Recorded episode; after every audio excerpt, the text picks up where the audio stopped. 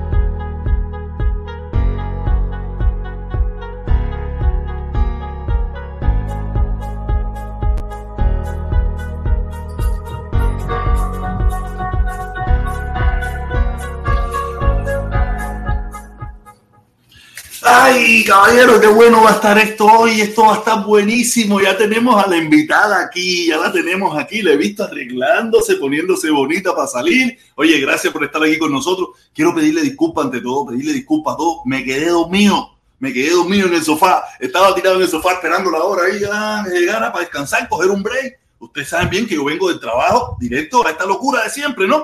Y me quedé dormido. Cuando miro el teléfono, 2 y 32. Coño, pa, puse todo esto rapidísimo ahí, pero nada, ya estamos bien. Quiero pedirle disculpas a todos, disculpa a la invitada también, que seguro estuvo esperando diciendo, me dejaron embarcado. No, no, no, no, aquí estamos, aquí estamos bien, aquí estamos bien, que nada, sin más preámbulo, hoy tenemos aquí a una invitada, una muchacha, una joven cubana que tiene su forma de pensar y nada, aquí va a estar con nosotros, la vamos a subir, aquí, pam, pam, pam, pam, pam.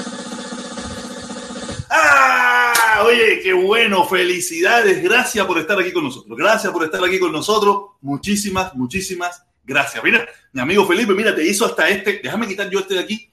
Eh, Felipe, vamos a quitarlo primero, vamos a quitarlo primero, después lo ponemos, después lo ponemos. Vamos a, ¿me escuchas bien? Yo soy quien no te escucho a ti. No, no te escucho. No te escucho, no te escucho a ti. Nada, qué bien, caballero. Ustedes ven, ustedes ven. La... A ver. ¿Habla?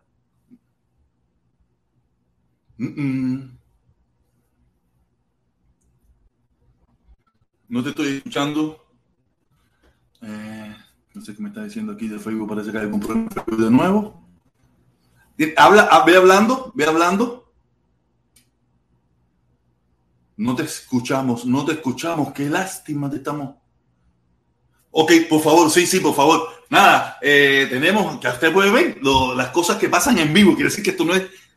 Aquí no se hacen programas grabados, aquí no se hacen programas grabados, aquí son programas en vivo donde pasan todas estas cosas eh, en vivo, ¿no? No sé qué pasa, me imagino que, que ustedes podrán ver que nada, qué interesante, qué interesante poder entrevistar aquí a esta muchachita.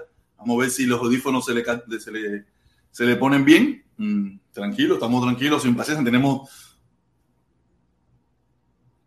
Háblame.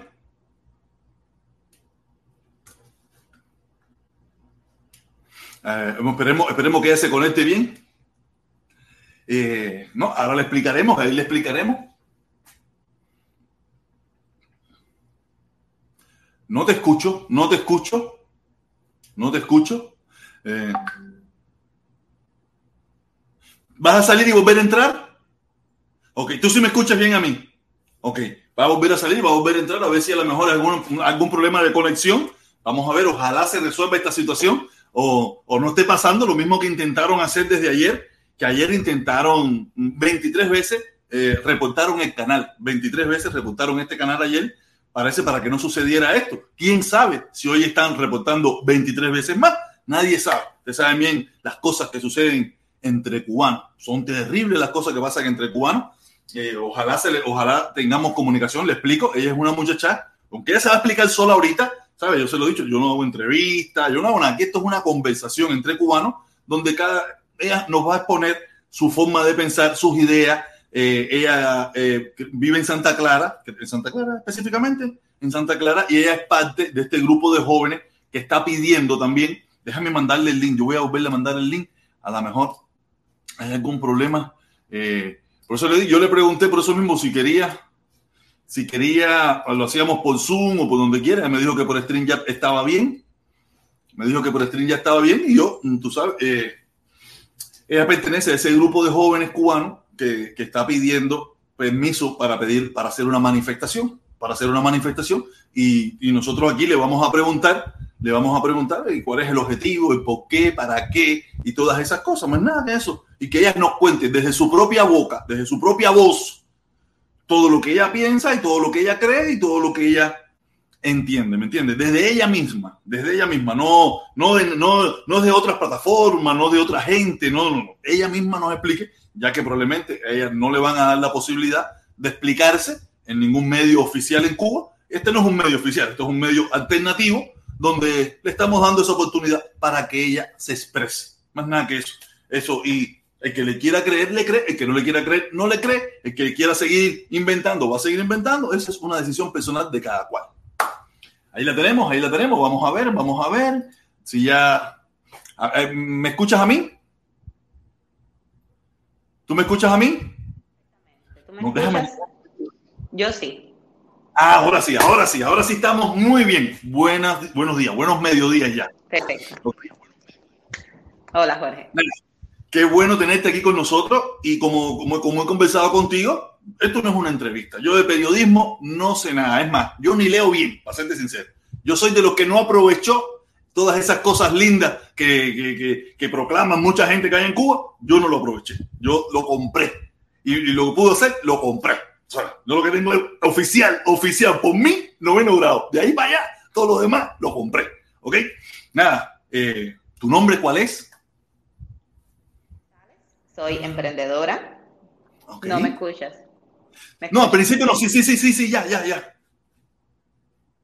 Soy emprendedora, estoy en Santa Clara, Cuba, y primero quiero disculparme con tu audiencia porque ayer con toda la caída de las redes sociales, discúlpenme señores, no pensé que no se iba a dar, no tenía acceso a WhatsApp y bueno, eso era lo primero que quería decir. No, no hay problema, no hay ningún problema con eso, nos imaginamos que ese era lo que pasó porque yo decía, ella no va a poder entrar porque no tiene acceso a WhatsApp para poder coger el link para poder entrar, ¿me entiendes? Y, lo entendimos bien, lo entendimos, no hay ningún problema. Pero siempre me pasa que cuando hago, invito a alguien al programa, no me gusta anunciarlo, porque siempre la primera vez no funciona. Al otro día o al tercer día, siempre, pero es, normal, pero no importa. Nada, eh, como, como habíamos conversado, muy poquito que conversamos, no me gusta conversar con nadie, ni, le, ni pongo nada sobre la mesa, sobre la conversación, porque yo, en definitiva, a mí lo que me interesa es, como estuve explicando mientras tú estabas arreglando el audio y eso, es que, que tú nos expliques, que tú nos cuentes, que tú nos digas cómo vive la juventud cubana, qué está pasando en Cuba, cuál es el objetivo de lo, de lo, de lo que ustedes están pidiendo al gobierno cubano para poder hacer el 20 de noviembre y algunas otras preguntitas que me van a salir por el camino, ¿sabes? Como una conversación más. Porque como todos sabemos, se te está haciendo a ti y a todas las personas que están promoviendo esto un fusilamiento moral, un fusilamiento en las redes, en lo que viene siendo desde, las plataformas del gobierno, desde mm, todas las plataformas del gobierno, tú sabes, y, no veo que ustedes le dan la oportunidad de defenderse en ese mismo lugar. No es que aquí seamos muy, una plataforma muy grande, pero es una más donde te puedes explicar y mucha gente más te va a escuchar. Sin más, ah, quiero decirte, o sea, como estamos en StreamYard, mucha gente va a escribir, va a decir, yo te, te, aconsejo que te concentres eh, no en el chat, espero si tú conoces cómo funciona todo esto, no te concentres en el chat, va a haber personas, yo aquí no censuro a nadie, tú sabes, yo no censuro, aquí no hay llave, aquí no hay nada, tú sabes, esto es pura democracia 100%, 100%, todo el mundo tiene la oportunidad de decir, Va a haber personas que van a decir cosas lindas, va a haber personas que van a decir cosas feas. Yo te pido que no te concentres en nada de eso. Yo sí hay una regla. Yo en estos casos no leo los, cuando hay un invitado, no leo los superchats, pero sí los pongo abajo para que la gente, las demás personas lo, lo vean. Cuando hay invitados no los leo, pero siempre se ponen, ¿ok? ¿Está clara todo? ¿Conforme todo? Entonces, tienes el micrófono para que nos hables y nos cuentes que me hagan preguntas porque así hablar de carretilla como que no, no me gusta demasiado. Entonces, eh, si puedes, me haces alguna pregunta si puntual que creas que sea necesaria. Me preguntabas ahorita cómo vive la juventud cubana y qué es lo que estamos pidiendo. A ver, eh, es una pregunta muy interesante, es una pregunta muy interesante y que, y que realmente uno la siente, uno siente cómo vive y no, y no se pone como a reflexionarlo mucho. En este sentido, creo que te puedo responder que la juventud cubana vive eh, deseosa, deseosa de cosas que no tiene. Yo me imagino que toda la, juventud de todo el mundo viva exactamente eh, de esa manera, ¿no? Deseando otras cosas. Yo creo que todos vivimos deseando otras cosas, pero los deseos que tiene la juventud cubana son derechos tan básicos, como yo lo veo, o sea, son derechos tan eh, humanos, humanos precisamente, que creo que son en ese sentido pues un poquito más relevantes. Estamos hablando de por ejemplo, el derecho a tener, eh, poder comprar con, tu esfuerzo, con el dinero que tú ganas, con tu esfuerzo, una cosa tan sencilla como un pullover, como un pantalón, como un par de zapatos, que todo el mundo tiene acceso a eso, ¿no? Y a la juventud cubana se le hace bien complicado. La juventud cubana tiene anhelos como, por ejemplo, poder salir, pero no salir a los lugares súper caros, porque en Cuba, por lo menos, dos seres mortales como nosotros, ni siquiera lo conocemos, ¿no? Pero, pero eso también es, eh, es un deseo, es un anhelo y lamentablemente la situación económica que tenemos en estos momentos y sobre todo ahora sin la entrada de turismo a Cuba, etcétera, etcétera, que además es algo que sería una locura y que se ha demostrado como que el país no ha estado preparado para recibir ese turismo, sobre todo porque no ha invertido en salud pública, que sería, y, es, es, lo va a hacer, lo va a hacer el 15 de noviembre, pero bueno, lo considero una total aberración, sobre todo porque no estamos preparados y no hay plan eh, de salud pública, ahora estoy de tema, pero regreso enseguida. Entonces, eh, esos son algunos de los deseos de la juventud cubana. La juventud cubana tiene, tiene anhelos, tiene anhelos de, de, poder, de poder comprar, de poder hacer, de poder tener. También, por otro lado, la juventud cubana tiene anhelos de poder hablar y de ser escuchado. Y de, que, y de ser escuchado sin censura. Y la censura en Cuba ocurre en todos los ámbitos, ocurre en el ámbito familiar, ocurre en el ámbito laboral, ocurre entre los amigos también. Cuando un amigo te dice, habla bajito, que yo estoy en la universidad, o cuando tu familia te dice, habla bajito, me van a botar del trabajo, yo no puedo hacer esto porque me van a botar del trabajo. O cuando mi hermano, mi propio hermano, me dice, ay, Saily, eh, con esta marcha que estás convocando y si me pasara algo en la escuela de medicina, gente que incluso me apoya, gente que está totalmente de acuerdo con lo que yo digo. Yo acabo de tener una conversación con mis trabajadores acá en mi negocio en Santa Clara, que se llama Amarillo B&B, donde yo les preguntaba, porque me interesa mucho, yo no soy mucho de salir a las calles nada de esto. Últimamente, cuando era más joven, sí. Pero donde yo les preguntaba, ¿Cómo que cuando eras más joven? no, cuando tenía unos veintitantos años o algo así. No, últimamente no salgo mucho, sobre todo por el tema del, coronavirus ni nada de eso. Pero bueno, entonces eh, le preguntaba, le preguntaba a, a, mis trabajadores, ¿no? ¿Cómo ven los estados de opinión en la calle? Si la gente está hablando de la marcha del 7 de noviembre, se dice en los centros de trabajo, porque ellos se desarrollan en otros ámbitos también, ¿no? Y creo que es importante ir, ir, viendo, ir viendo bien los estados de opinión. Contestaban que sí, y, y tenían muchas dudas también, ¿no? Sobre la marcha del 20 de noviembre, pero me gustó mucho que me dijeran que eh, sus hijos, sus amigos lo apoyaban, que su familia apoyaba la marcha del 20 de noviembre. Entonces, aún apoyando todo lo que estamos pidiendo, aún viendo todo lo que está pasando, igual vivimos constantemente censurados e incluso autocensurados por todo el contexto. Porque realmente en Cuba sería un desatino decir que en Cuba hay libertad de expresión. Que ahora mismo estemos logrando, estemos logrando a, a fuerza de, eh, de estar apareciendo por las redes sociales con mucha constancia, de estar gastando dinero en Internet descomunalmente, porque otras plataformas no tenemos para hacerlo, o sea, nosotros no tenemos derecho ninguno a réplica de ningún tipo, etcétera. Eh, entonces, que ahora mismo lo estemos logrando y lo estamos logrando a eh, expensas de que vengan a citarnos la gente de la policía política, de estas campañas de descrédito que están saliendo de estos grupos que en realidad mencionaba, pero en realidad, Jorge, yo eh, ni siquiera les hago caso al principio, porque sí, pero ya cada vez menos. En primer lugar, porque no tengo tiempo, porque mientras más yo sé, más reactiva yo sea, menos proactiva puedo hacer. Y creo que es momento de ser proactivo más que reactivo en este sentido. Pero además no tengo que responderles. Mi propia comunidad, o sea, la propia comunidad de personas que piensan como yo le está respondiendo. Así que, y además me lo dicen, me dicen, tú ni te metas en eso, tú sigue lo tuyo, que nosotros respondemos porque es muy lindo. Es muy lindo lo que estoy viviendo en estos momentos en ese sentido. Qué, qué bueno, qué bueno. Ok, no, vamos, vamos a ir para, no, para que no sea así, para qué bueno que tú hayas dicho eso porque eh, es, es terrible, es terrible sentir esa presión arriba y uno tener esa posibilidad de alejarla hacia de uno, ¿no? A dejarle a decir, mami, no me preocupa porque en mi comunidad, lo muy lamentable de todo esto es que a lo mejor tres cuadras más para allá o quince cuadras más para allá donde no te conocen, van creando ese estado de opinión porque no hay... Yo no sé, mira, yo me fui de Cuba hace casi 20 años, tú sabes, hace casi 20 años he estado en Cuba tres veces, entre las tres veces que he ido no llegan a 20 días, no llegan a 20 días en casi 20 años, tú sabes, y hay muchos de nosotros, yo soy de la época donde tú ibas con 10 kilos la bodega y ahí comprabas galletitas. Yo soy de esa época. Yo, yo viví eso, ¿me entiendes? Yo no creo que tú lo hayas vivido a lo mejor. Si lo viviste, eras, eras muy chiquita. Y muchos de nosotros tenemos esa imagen de Cuba. Tenemos esa imagen de esa Cuba que, que verdad estuvo sabrosa. Había, había posibilidades.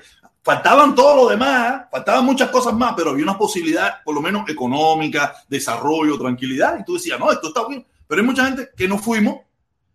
No nos tocó vivir esa época de los 90, aunque yo me fui y yo viví los 90, yo sí viví los 90 y, lo, y, y lo he explicado aquí a la saciedad en el año 93, siendo un joven como tú, con tantos deseos de, de, salir adelante, me encabroné con un grupo de amigos y acabamos, pintamos todas las paredes del, del barrio, echándole la culpa a Fidel. ¿Sabes? Para nosotros culpable era Fidel. Nosotros no lo, no lo veíamos así, tú sabes, estuve, eh, sufrí prisión por esa gracia, sufrí prisión por esa gracia, estuve bastante, estuve tiempo guardado en Villamarista, ¿me entiendes? Después con el tiempo me fui, siempre fue un tipo, se nos escapó, ah, ya, volvió. O sea, fue un tipo así, ¿no? Después que salí, siempre, tú sabes, empecé a entender ciertas cosas, no, no echarle tanto la culpa y empecé a abogar por el levantamiento del embargo, porque veía en el embargo una situación que trababa el desarrollo de Cuba. Tú sabes, yo dije, pero yo no estoy en Cuba, yo no voy a pedirle a nadie nada, yo voy a, y me hice un luchador del embargo. Yo he sido el promotor, no sé si has escuchado por ahí, de todas estas caravanas que se han hecho por el mundo, eh, por, eh, por, el levantamiento del embargo y todas esas cosas. Eh, esperemos que regrese, creo que nos está mirando. Mm, esperemos que regrese, ojalá que regrese, ojalá que regrese. Veremos. Oye, eso es un ataque del gobierno, así dicen la gente de la derecha. regresará, regresará. Sí, seguro, regresará. Pero tú me estás escuchando mientras se pone la pantalla negra, ¿me escuchas? Es que sí, realmente sí es un ataque del gobierno. Realmente cada vez que estoy en estas directas me empiezan a llamar eh, desde números ocultos, a pesar de que yo los desactivo, y entonces es como para no dejarme hablar. Pero, ah, para no dejarte desarrollar. Y como te estaba explicando, yo, yo fui el, el iniciador de todas esas caravanas. Tú sabes, y, lamento mucho que en ese tiempo le pasé la mano un poquito al gobierno, le pasé la mano, lo sobrellevé. Yo nunca siendo un tipo pro gobierno, siendo un tipo radical en contra del gobierno, lo que no es el radical loco. Yo nunca fui el radical loco, ese Otaola, ese ese yo nunca fui así. Yo era otro tipo de persona. Pero a partir del 11 de septiembre, del 11 de julio, del 11 de julio, eh, di un cambio radical. Me despegué completamente de, de ese pensamiento. He buscado nuevamente mi centro Después a raíz también de Carlos Lazo, que era un, para mí un hermano, ¿sabes? Que se reunió con Fidel, con Fidel, se reunió con Díaz Canel por allá y un puñito y eso. Ahí sí yo dije, no, no, no, mi lucha no tiene nada que ver con el gobierno cubano. Mi lucha no tiene nada que ver con el gobierno cubano y ahí sí ya me volví lo que soy en estos momentos. Ya, lo que siempre fui, que paré por un año, por un año me volví un poquito eh, pasadito de mano al gobierno y eso, tú sabes, cada rato le decía lo que tenía que decir. Y ahora adopté esta posición de apoyar a la gente joven. Me gustaría saber, antes que tú sigas, tu opinión respecto al embargo, porque es una cosa que, para mucha gente es muy importante. Me gustaría saber cuál es tu opinión respecto a eso. Eh, primero, yo eh, tal vez en algún momento, nunca fui pro gobierno, por supuesto. Eh, en algún momento fui pro quiten el embargo. ¿Qué es lo que me pasa con esto? Porque yo sigo, o sea, como, a ver, como emprendedora, el embargo sí me afectó, incluso perdí dinero. Yo recuerdo hubo un escándalo entre los hoteleros que el mundo no lo conoció muy bien, pero bueno, fue el tema de Smile Wallet, por no poder usar una pasarela de pago confiable para cobrar nuestras reservaciones en Booking y Expedia, por eso perdimos dinero. Yo no perdí tanto dinero, pero sí perdí miles de dólares. Y otras personas perdieron mucho más. Hubo personas que perdieron 20 mil dólares en, en toda esta situación por no tener, por no tener una pasarela de pago confiable, pues fuimos estafados en ese sentido. ¿Qué es lo que pasa? Últimamente, yo creo que hace rato, pero últimamente el gobierno cubano se ha mostrado a sí mismo como una dictadura, o sea, este totalitarismo, pero, pero dictatorial, en el sentido en que es represivo, en el sentido en que no va a aguantar que más nadie diga nada que no sea eh, a favor de eh, su posición. Y entonces, para mí, eh, realmente cualquier cosa que podría ayudar al gobierno cubano, que además es un gobierno que básicamente es un gobierno ladrón, que, que, está buscando todo el tiempo el dinero, cómo sacar el dinero al pueblo cubano, a los empresarios extranjeros, a los cubanos que viven fuera de Cuba. Y en ese sentido, eh, yo considero que el embargo sí le hace daño al gobierno cubano. Y en estos momentos, el enemigo, o sea, el enemigo de mi enemigo es mi amigo. Por otra parte, te digo, yo no tengo cara, no tendría cara nunca para decirle a un gobierno extranjero, para decirle ni a Biden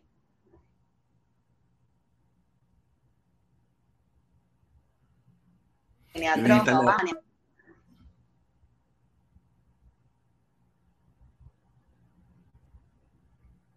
Deben estarla llamando, deben estarla llamando seguro. Se te, se, te, se te, para la llamada, parece como que te siguen, te siguen llamando, ¿no?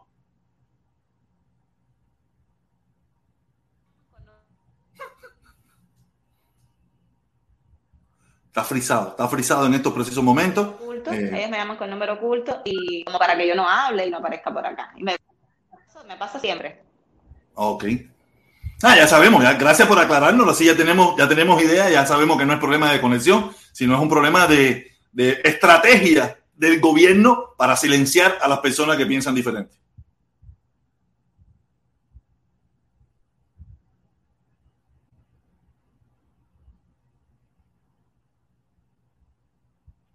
Sigue, sigue, parece teniendo ese pequeño problema, sigue teniendo ese problema. ¿Me escuchas bien? ¿Tú me escuchas a mí? Sí, yo te escucho perfectamente. Oh, ya. Ya, ya dejaron de llamarte ya, momentáneamente. Van a seguir, o sea, ya estamos acostumbrados a esto. Lo que pasa es que no podemos tampoco dejar de hacerle, o sea, hacerle demasiado caso a esto. Van a seguir, siempre que me conecto a un programa en vivo pasa. Entonces, rapidito antes de que me vuelvan a llamar, no puedo pedirle, no tengo cara para pedirle a un gobierno extranjero que tome decisiones hacia mi país cuando mi propio gobierno acá en Cuba o el, ese gobierno que tenemos acá en Cuba no quiere tomar eh, acciones con respecto a las insatisfacciones que nosotros tenemos de allá adentro. O sea, hasta que la dictadura cubana no ceda a lo que estamos pidiendo, que es básicamente una transición democrática, yo nunca voy a pedir el cese del embargo. Así de sencillo. Ok, es una posición válida, es tu, posición y es respetable. Solamente queríamos dejar claro eso porque para mucha gente, tú sabes, nos, eh, nos han enseñado, nos han enseñado que para tú poder reclamar, tú primero tienes que criticar. Tú tienes una posición, se te respeta, es la tuya, yo, es tu posición. Y qué bueno que nos lo hayas aclarado para que saques de duda a todas estas personas que pueden tener una duda respecto a eso. Pero ahora una preguntita, porque tú nos explicabas, ¿sabes? Una cosa que ellos siempre nos dicen, son mercenarios, son mercenarios. Digo, contra, mira, no me jodas más con eso de mercenarios, porque si son mercenarios, y según me explicó Cuesta Morúa, que estuvo los otros días aquí con nosotros, bajo la ley cubana, eso es una, está penado porque no están presos. ¿Me entiendes? Yo me imagino que en Cuba hay un agotamiento de ese discurso, que mucha gente no le hace caso, ¿tú sabes? Pero nos gustaría, tú me dices que eres emprendedora. ¿A qué te dedicas? Cuéntame es como se me conocen las comunidades emprendedoras cubanas. Taily de Amarillo en el 2015 comenzó a ocuparse de una casa de renta junto con su novio, que es mi novio todavía. Entonces, eh, comenzamos a ocuparnos de esa casa de renta que ofrecíamos una habitación. Llegamos a tener cuatro habitaciones acá. Eh, en el 2019, a finales del 2019, creé Fulgado, un proyecto que lo que hacía era ayudar a otros hostaleros con experiencia que había adquirido en plataformas de reserva online, etcétera, ayudar a otros a visibilizar sus alojamientos en las plataformas de reserva online. Y luego, en el año, el año pasado, en el 2020, después de que, bueno, tuve que cerrar Amarillo Airbnb, eh, donde recibía turistas en junio del 2020, o sea, lo cerré en marzo, en junio lo abrimos como café, eh, ha seguido funcionando como café, o sea, un café para los jóvenes de Santa Clara. En el 2020 abrí Amarillo Coworking, que es un negocio que tuve que pausar en diciembre de 2020 20, sobre todo porque miré para acá, para Santa Clara, pasar el fin de año y luego, bueno, tuvimos este rebrote de la COVID-19 también por culpa del gobierno cubano eh, que decidió abrirse, así, como si esto fuera un bailable y tantas personas han muerto y se han enfermado. Y bueno, Amarillo B&B eh, tuvo que cerrar, cerrar pues, trabajando en, en presencia, ¿no? Tuvo que cerrar en enero de este año 2021, estamos, ¿no? Año 2021. Sí, 21. Pero nos hemos mantenido, pero nos hemos mantenido ofreciendo servicio a domicilio para llevar desde acá, desde el local. En estos momentos estamos así. Ahora, financiados, nunca. Yo nunca, o sea, si alguien ahora viene aquí y me dice, digamos, incluso gente con, con cuyas posturas podría concordar en algunas cosas. Si, por ejemplo, a mí somos más eh, ¿cómo se llama? Cuba decide, cualquier institución de la que respeto muchísimo y que están haciendo un trabajo buenísimo desde el exterior, viene y me dice, Saily, queremos eh, ayudarte, yo misma, yo misma, les diría que no. Les diría que no precisamente porque no estoy, yo no me siento que tengo en estos momentos la cultura política y creo que así pensamos la mayoría de los que estamos llevando eh, adelante este nuevo movimiento civil que se está haciendo acá en Cuba desde Archipiélago, desde Armarillo y Medio, etcétera. Entonces, porque no, yo no me siento que tenga cultura política para responder a esas personas. Y por supuesto se sabe que el que es financiado responde a los intereses de alguien. Entonces, financiados no somos, financiada no soy, no me paga absolutamente nadie. Eso no significa que, por ejemplo, si escuchan los chats de voz que nosotros hacemos, los spaces en Twitter que nosotros hacemos en Telegram, que hago yo desde abril y medio, junto con mi equipo de cinco personas, nosotros siempre estamos apelando a las personas de Cuba que viven fuera que todo el que quiera donar para el tema de las recargas, porque yo soy la cara visible, pero hay muchas otras personas, o sea, son seis personas en total. Y ahora vamos a hacer más porque ya hay un grupito que también se creó desde la comunidad que quiere hacer, bueno, ya la hizo, la página en Facebook, página en Twitter, o sea, se está creando algo bueno. Y todo el que quiera ayudarnos, apoyarnos, sobre todo con el tema del Internet, porque es muy caro, Eh, si no, no podría estar aquí hablando contigo hoy. Nosotros aceptamos donaciones, pero que nosotros aceptemos donaciones no significa que nosotros respondamos a ninguna agenda política de nadie en ningún lugar del mundo. Incluso ahora mismo tú, Jorge, me puedes donar, vamos a decir, me donaste 20 dólares y tú me dices mañana, Sally, pero no hace falta que hable del duro frío que se derrite en la calle. Te voy a decir, ¿puedes creer que no? ¿No? No, qué bueno, la independencia. Porque la, naturaleza de la donación, la naturaleza de la donación es, es desinteresada. Es donación. Ahorita me faltó algo por decirte. Claro, ahorita me faltó algo por decirte con el tema de la juventud cubana, disculpa. Eh, te estaba hablando, o sea, de características que tiene, pero hay una característica fundamental que está teniendo la juventud cubana en estos momentos. La juventud cubana se ha dado cuenta de que este país, o sea, de que vivir en este país es extremadamente difícil. Eh, se ha dado cuenta de que vivir entre, o sea, con este sol, con esta escasez, es bastante complicado, es bastante difícil, no están dispuestos. Cada vez menos personas están dispuestas a esto. La juventud cubana es una juventud que tiene ansias de emigrar. Eh, eh, ayer me, me resultó muy, muy triste, anteayer, me resultó muy triste cuando este influencer, Ariel, Ariel Falcón, yo uso Minasobuco en Twitter, que fue una de las personas que reprimieron y estuvo preso muchísimos días sin causa ninguna después del 11 de julio. Eh, estaba estudiando medicina y Ariel se fue para España abandonando su carrera de medicina. Como ese caso, como esos Marco Pérez, son muchos los que hay en Buenavista. Es lamentable, es lamentable que se estén eh, echando por la borda tantas cosas, porque simplemente es un país, es una isla es una isla que no te da las oportunidades. Por eso yo lo comentaba en mi Twitter. Mi lucha eh, realmente no es para responder a ningún, o sea, no, no hay ninguna intención política detrás de que eh, se caiga el comunismo ni nada de eso. Por supuesto quiero que se caiga, pero yo no lucho contra nada. Yo estoy luchando porque todos podamos tener derecho a oportunidades, porque todos tengamos igualdad de oportunidades. No igualdad, no la igualdad socialista, igualdad de oportunidades. Yo sé que las personas que ven este programa entiende lo que estoy hablando. No, yo espero, mucha, no te vayas a pensar. Yo también pensaba antes que entendíamos, pero no, me doy cuenta que hay mucha gente que yo, ¿sabes? Este despertar nuevamente que yo he tenido bien encabronado, eh, vengo con, con, el hacha, ¿no? Me he dado cuenta y, he sido muy crítico de mis hermanos. Hoy yo le digo hermanos porque en definitiva todos somos hermanos, aunque a veces me critican cuando lo digo. Eh, de mis hermanos que apoyan al gobierno en Cuba, pero muchos de ellos no quieren vivir en Cuba.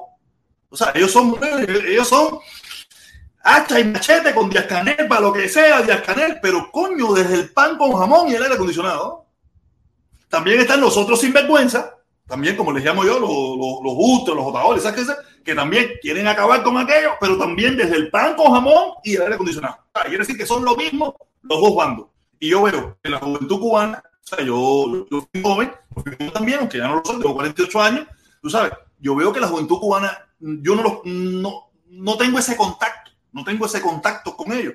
Y, y doy cuenta que piensan diferente, piensan completamente diferente, no ven, no ven las mismas cosas que veo yo, ni que vemos muchísimos de nosotros, que ya pasamos de los 40, 50 años, y, por eso he querido que ustedes nos cuenten. Pero ahora una pregunta que te quiero hacer. Eh, ¿Cuál es el objetivo fundamental de esta, de esta actividad que ustedes quieren tener el día 20 de noviembre? ¿Cuál es el, el objetivo? No quiero que se vea todo este movimiento con un fin único, que es el 20 de noviembre. El 20 de noviembre, yo lo decía el otro día, es, es un inning más de este juego de pelota que estamos, suma, que estamos jugando en estos momentos.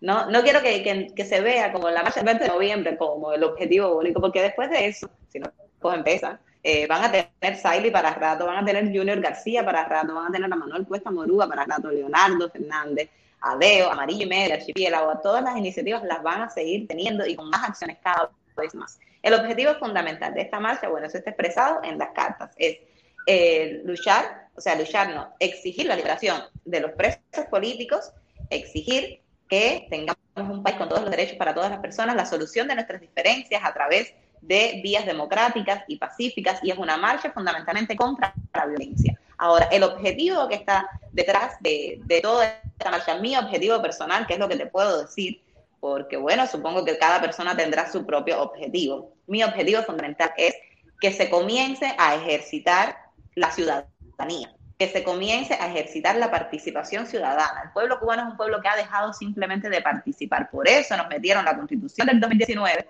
que dice que se reconoce el Partido Socialista como el único rector de todos los asuntos del pueblo cubano, porque simplemente dejamos de participar, dejamos de tener participación política en los asuntos de la nación, dejamos de sentirnos con el derecho de hacer, de participar, simplemente de estar, de expresar.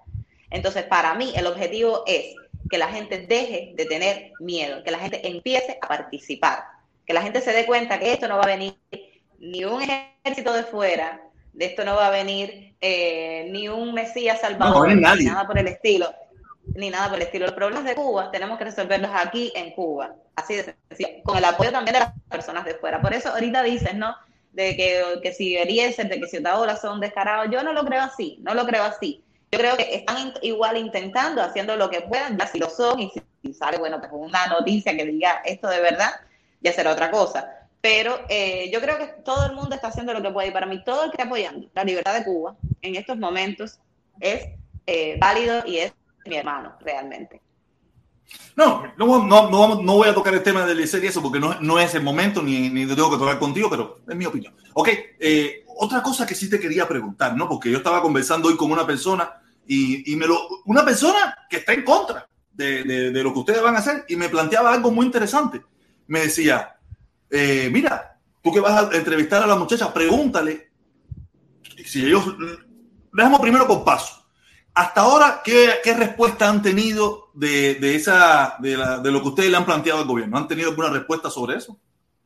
Bueno, la única respuesta que hemos tenido es la policía política yendo a visitar a los, a los firmantes o a las personas que tienen actividad política, los más o sea, los más, no, los más relevantes. Relevante creo que solamente tenemos el caso de Manuel Cuesta, que en un desatino eh, fueron a, a, visitarlo y a apresarlo cuando sabían que toda la sociedad civil se iba a poner, eh, ellos estar muy pendientes de eso, no vamos a permitir que a ninguno de, de, nosotros nos pase nada y se va a visibilizar descomunalmente, cada vez tenemos más visibilidad y la estamos usando y la vamos a seguir usando, por supuesto. Pero bueno, la respuesta ha sido ir quirúrgicamente a visitar a esas personas, a crear desunión, a crear a esto mismo, las campañas de descrédito, las redes sociales. Eh, esa es la respuesta fundamentalmente que ha tenido el gobierno cubano. Esa es la respuesta. O sea, ellos no han dicho nada, ni que sí ni que no, no sabemos si se está hablando, si no se está hablando, eh, pero la respuesta ha sido eso, ha sido intentar reprimir esa iniciativa antes de que ocurra, antes de que se haga más grande. No obstante, la sociedad civil ha demostrado que sí estamos decididos totalmente a hacerlo. Ya ayer, a pesar de la represión, o sea, de, de esto que sabemos que están haciendo y que está pasando durante la semana pasada, a pesar de eso, ayer Pinal del Río también mandó su carta. Ah, mira, se sumó una ciudad más. Se, se, sumó una ciudad y se van a seguir sumando. Y se van a seguir qué bueno, qué interesante, ¿no? Qué bueno, qué interesante eso. No, y, y en caso otra preguntita, ¿no? Y en caso de que no le den ninguna respuesta, ¿qué posición adoptarían ustedes? Bueno, en la propia carta lo dice, en caso de que no nos den ninguna respuesta, nosotros sí vamos a marchar, porque es nuestro derecho. Es, no, es un derecho, incluso es un derecho humano, es un derecho humano manifestarse, pero es un derecho constitucional. Ya nosotros agotamos todas las vías, ya nosotros les enviamos la carta, ya ellos tienen notificación de que nosotros eh, vamos a marchar. Y lo que le estamos pidiendo es protección, porque no le estamos pidiendo permiso, le estamos pidiendo protección. O sea, aprovechando toda esta eh, coyuntura, todas estas palabras que dijo el presidente a la calle en la CELAC y que Díaz Canel respondió de esa forma tan vergonzosa para mí, por, como, como presidente del país donde vivo, presidente del país donde vivo. Yo sí no lo reconozco, para mí yo no voté por él, nunca votaría por una persona como Díaz Canel, me parece que no cumple las condiciones para ser presidente y esto lo digo donde quiera, les falta de todo, les falta todo para ser presidente, por lo tanto no lo reconozco. Pero bueno, vamos a llamarlo así. Eh, aprovechando todo esto, espero que, que ellos eh, realmente valoren todo lo que ha estado pasando y todo lo que le han dicho, si son un poquito inteligentes y simplemente no, no, no que nos apoyen, sino que nos protejan. Que nos protejan porque somos ciudadanos cubanos exigiendo nuestros derechos y no somos dos o tres, no somos cuatro gatos, somos miles de personas y cada vez vamos a ser más. Qué interesante eso, porque ahora surge, oye, me he vuelto un periodista, yo, mira eso, estoy siendo un caballo de periodismo. Mira, surge otra pregunta más, porque una de las cosas que ellos están promoviendo, el, tal, el tal guerrero, que el tal guerrero, todos, todo el que tiene dos dedos de frente sabe que esa es una plataforma de gobierno, una forma, eh, como yo le digo, tú sabes, a mí no me gusta mucho, pero yo le digo, es la versión, la versión del gobierno de Otaola. Tú sabes, para mí es la otra versión donde se afusila moralmente, donde se acaba con cualquiera, se critica al otro, se critica al otro lo que hace y ellos cinco segundos después hacen lo mismo, ¿me entiendes? Ellos están diciendo de que ustedes quieren hacer un 11 de julio nuevamente y cuando habla sobre ese tema, habla sobre la violencia, sobre la violencia. ¿Qué claro, es que ustedes quieren hacer violencia? Claro que no, o sea, la, la, naturaleza de la carta lo dice, es una marcha totalmente pacífica, pero además la, nuestra lucha es la lucha no violenta, porque además sabemos sabemos que ninguna dictadura, ninguna dictadura se tumba por la fuerza y menos una dictadura militar. ¿Qué violencia? ¿Con qué nosotros, nosotros no somos bobos, no somos estúpidos? ¿Con qué armas vamos nosotros a luchar contra, eh, contra una dictadura militar? Pero además de eso, no es necesario. La experiencia en otros países del mundo ha demostrado que el camino es la lucha no violenta, que el camino es la manifestación pacífica. Entonces, ellos sí lo están haciendo, lo van a seguir hacer porque la intención del guerrero cubano y de todos estos ciberesbirros, como yo les llamo, eh, es simplemente desacreditar, desacreditar todo lo que estamos haciendo, generar miedo entre la sociedad, seguir jugando con este tema que están, ha calado tan profundo en la sociedad cubana, que es el miedo, el miedo, el miedo. Lamentablemente creo que se les está virando la tortilla esta vez. Creo que cada vez hace menos caso y que cada vez la gente, y lo voy a decir así en buen cubano, se empinga más cuando ve eh, lo que ellos están haciendo. Y yo te puedo dar fe de eso. Los mensajes que yo recibo, los comentarios que yo veo, yo, por supuesto, tengo todo bloqueado, pero algunos de las me envían, oye, mira lo que dijeron, y mira lo que le pusimos, así. Eh, me da mucha satisfacción porque lo que veo es que no hay apoyo. O sea, el apoyo que existe existe desde los propios perfiles falsos que ellos mismos se crean, porque son contingentes, contingentes de ciberesmir, me da mucha gracia. Me lo dice a mí. Pero todo... no me hables a mí de eso, que el, el, eh, eh, el video de ayer, donde estaba planificada la, la entrevista, eh, YouTube me reportó, yo vi que algo muy difícil, me desmonetizó, me desmonetizó el video, cosa muy difícil porque yo no pongo música, yo no pongo nada aquí, estoy hablando a lo loco aquí entre cubanos, ¿no? Y veo que el video eh, me lo habían mandado a revisión. Ya es normal, a veces YouTube hace eso. Ah, Pero hoy, hoy me doy cuenta que cosa rara también, que YouTube no hace, me manda una notificación, no como, no fue, no, no me dijo, oye, disculpa, no me dijo así, ¿no? Pero me dijo que, que el video había estado eh, desmonetizado debido a, cierta cantidad de reportes. O sea, que lo habían reportado. Lo habían reportado. Ya ellos no se cansan de darme dislike. Ya, ya ellos, ellos, ellos, cogen un encarronamiento conmigo con los dislikes. Pero ahora también reportarme el video porque parece que yo, yo, yo, te he usado a ti, ¿no? Que tienen miedo. Te tienen miedo, Te tienen miedo a una muchachita de 100 libras porque lo que veo que es delgadita. Y esto es, no es fácil. Y ya, y ya pasó una vez con otra muchachita delgadita Giovanni Sánchez. Le tenían un miedo terrible. ¿Sabes? Y de contra, caballero, lo de a la mujer cubana valiente que está exponiendo su forma de pensar, sus ideas, no la quieren dejar hablar. Ok, entonces seguimos al otro tema, porque también la, fue la pregunta que me hizo el amigo mío. Ustedes dicen que pase lo que pase, ustedes van a salir a manifestarse. Y él me estaba diciendo, él, pregúntale qué pudieran hacer ellos si en esa manifestación, ya que está hablando tanto de la violencia, se le metan agentes del gobierno y crean violencia para hacerlo ustedes quedar mal. ¿Cómo ustedes pueden prever eso? ¿Qué tienen algo pensado sobre eso? Si ya han pensado que eso puede suceder y todas esas cosas. Es una excelente pregunta. Nosotros nos estamos preparando, nosotros nos estamos preparando y estamos buscando asesoramiento de todo el mundo. El otro día casualmente, casualmente no, porque no, no es casual. Todo ocurre por una razón. Yo creo que el universo nos está apoyando y que todo está saliendo bien. El otro día casualmente entró a un space mío en Twitter entró Omar López. Omar López, que es, eh, bueno, el de Martí, de siempre, que ha hablado mucho, es un especialista en movimientos violentos, en, en marchas, en manifestaciones.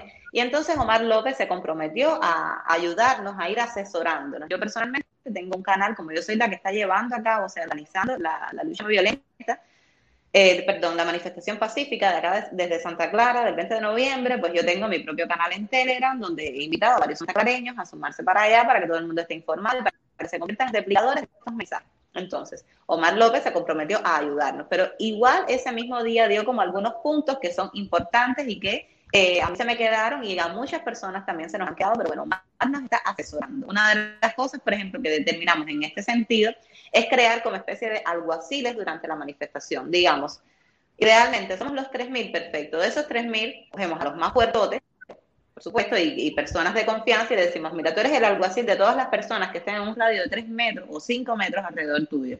Si aquí uno solo se pone un poquito loco, tú lo coges y lo entregas tú mismo a la policía. O sea, que entre todos podamos cuidarnos y podamos cuidar el carácter de nuestra marcha pacífica. Así, es muy sencillo. O sea, simplemente, y agradezco mucho esta pregunta, agradezco mucho esta pregunta porque si no existan este tipo de preguntas, pues no podríamos entonces eh, estar cuestionándonos y viendo cómo lo vamos a hacer. Pero eso es lo que vamos a hacer en consecuencia, o sea, designar dentro de nosotros mismos, dentro de nuestras propias filas, algo así de, esas personas que están alrededor de ellos, que si alguien se pone un poquito revoltoso, a ti, tú mismo, nosotros mismos te vamos a coger y te vamos a entregar a la policía, coge para allá. Porque está muy claro que el carácter de la marcha es pacífico.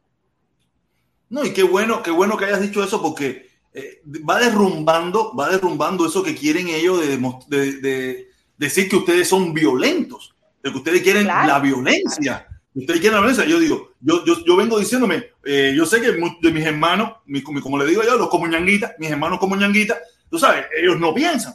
Porque si ustedes están pidiendo permiso, ustedes quieren que la policía los custodie, ustedes quieren tener toda la autorización de la policía, es porque ustedes quieren hacer las cosas dentro de la ley. Porque más fácil es, oye, el sábado todo el mundo para la calle con palo y con piedra. Estoy seguro que si alguien lo dice, algunos van a salir. O sea, pero yo, mis hermanos como ñanguita, que no piensan, me he dado cuenta que, ellos se, sacaron el cerebro y se pusieron a, a, Guerrero, a Yascanero, a Orlandito, no sé a quién coño se metieron en la cabeza, tú sabes, y, y, y, y, y siguen ese mismo discurso, ¿no? Siguen ese mismo discurso y no se dan cuenta, no se dan cuenta que, que, lo que peor de todo es que ninguno vive en Cuba, porque ninguno tan siquiera va a estar allí tan siquiera para si en caso se forma un lío, entrarse a piñazo con los otros cubanos que piensan diferente. Ellos van a estar desde las redes sociales, muchos de ellos que son con los que yo lidio, con los que yo lidio a diario, aquí afuera. Van a ser espectadores como voy a ser yo también. Espectadores desde aquí, con el pan, con la Coca-Cola, con el agüita, refrescando. Ah, mire, los mercenarios, los no sé qué. Tú sabes, y, y, y, y me doy cuenta de que los cubanos nos hemos vuelto muy locos, ¿no? Nos hemos vuelto muy locos no, no pensamos, no pensamos, no pensamos, no, no, hemos quitado la cabeza, le damos la autorización a otras personas que piensen por nosotros y no queremos entender. También es lo que, sí, lo que vengo diciendo. Mi canal es un canal donde mucha gente mayor, mucha gente mayor, no hay mucha gente joven. La gente joven, yo cuando viene algún muchacho joven que me quiero que hable, quiero que nos cuente, porque estamos despegados. Estamos, yo tengo un despegue total con la juventud cubana y por eso te he traído aquí para que nos cuente. Y porque también nosotros, hoy, en el día, esta semana, me imagino que tú eres de Santa Clara, conoces al Mejunje, ¿no? Sí, no, sí, lo veo ahí. Te iba a preguntar ahorita por qué está el, el cartel del Mejunje acá en el eh, Hace mes, eh, el mes pasado, no, el mes anterior, nosotros recogimos fondos aquí para ayudarlos a ellos, para que ayuden al pueblo. Y recogimos casi mil dólares, recogimos casi mil dólares con la ayuda de mi hermano Carlito, que tú lo conoces, Carlito, eh, me dijo que te conocía, que se habían hablado, tú sabes, él fue el que nos los propuso, porque lo habíamos hecho ya en otras ocasiones, pero, cuando, se, pero cuando se puso difícil la, forma de mandar dinero para Cuba, tuvimos que pararlo, porque no teníamos cómo mandarlo, ¿entiendes? Y Carlito nos propuso, oye, mira, que si el Mejunje me, me convenció sobre eso y lo vi interesante y, y recaudamos fondos. Y estamos precisamente en la semana de recoger fondos para ayudar a Menjunge. Por eso es que tenemos la esta, esta semana estamos recogiendo fondos, ya tenemos eh, casi 300 dólares, poquito a poco vamos recogiendo, a ver en la semana cuánto llegamos, tú sabes, y lo que recauden se lo mandamos a ellos para que ellos sigan ayudando al pueblo, ¿me entiendes? Sigan ayudando a las personas, sigan ayudando ese movimiento bonito que ellos tienen, tú sabes, y, ya, nosotros le damos el dinero y que ellos hasta ahora me han demostrado un haciendo un trabajo maravilloso, están haciendo el trabajo que realmente el Estado cubano, que se, que se dice socialista, ha dejado de hacer. Es el trabajo de apoyar a estos sectores más vulnerables de la población y, por supuesto, también ayudando con medicinas. Están haciendo muy buen trabajo los muchachos del Mejunje.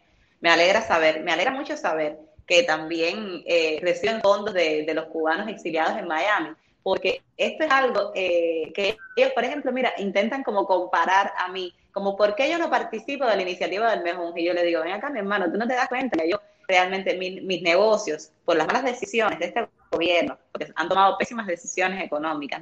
Yo ahora mismo no puedo apoyar, o sea, no puedo apoyar, yo estoy trabajando únicamente para que mis trabajadores y yo y mi familia podamos tener eh, fondos medianamente suficientes, porque encima tenemos la tarea de ordenamiento, una inflación del 400% con respecto a enero, y además en un periodo así.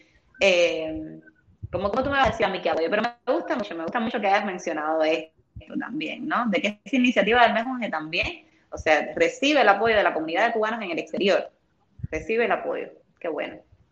No, sí, eso, eso lo estamos haciendo y, coincidentemente esta semana tocó. y coincidentemente tocó estando tú, que eres de Santa Clara y que lo conocía, ¿me entiendes? Pues, eh, eh, es muy bonito, aunque lamentablemente si tú, después que tú puedas, pasa y mira los comentarios, mis hermanos revolucionarios como ñanguita están diciendo que no, que no donen, que no apoyen. Yo digo, pero si ustedes no aman al pueblo, es que esto es una locura, es una locura.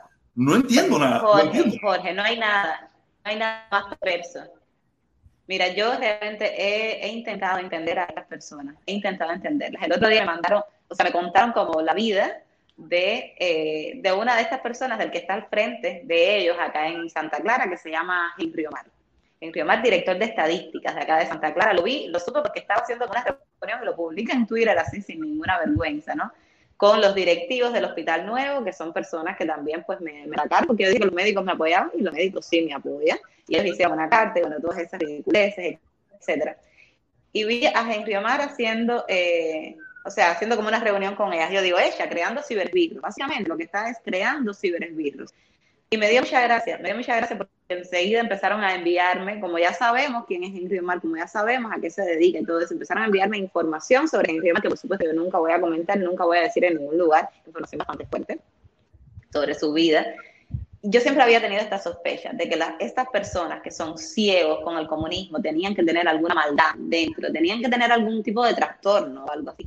Y me lo confirmó. O sea, todas las, historias, o sea, intentando entender un poquito de qué van, son personas que, que obviamente no, no, están, no, no, son personas equilibradas, no son personas normales, no, son personas con una frustración muy grande eh, es lamentable, pero es así. Y, es la mayoría. No quiero decir que todos, porque ni siquiera los conozco, pero la, mayoría, es así. Los que conozco son personas frustradas, son personas que, tienen problemas, que tienen problemas en, su vida y, tienen de, una moral también bastante cuestionable.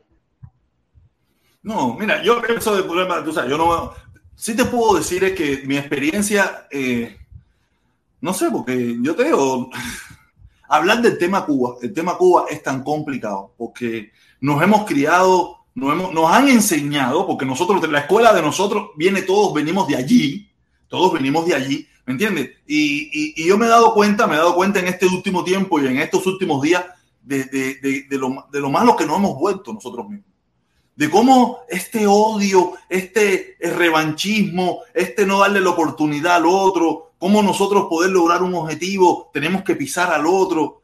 Y yo digo, no puedo, no puede ser, no puede ser. Yo digo, yo recientemente... No nos hemos, no nos hemos transformado en eso. Nosotros no nos hemos transformado en eso. Al pueblo cubano han insistido en transformarlo en eso. Ahora, las personas con dignidad, las personas que todavía, eh, las personas con bombas, como les digo yo, no somos así. No somos así porque si no, no estaríamos haciendo lo que estamos haciendo. Yo no estoy luchando por mí, yo no estoy luchando por Siley. Yo estoy luchando por el pueblo cubano, estoy luchando por la gente que veo, que no conozco, pero que las veo a diario. Y no yo, yo soy una mierda. Todas las personas que estamos luchando, que estamos luchando en estos momentos, esas mismas personas del Mejunje, que están ofreciéndole comida a los sectores más eh, vulnerables. Más poseídos, más pobrecitos de la ciudad.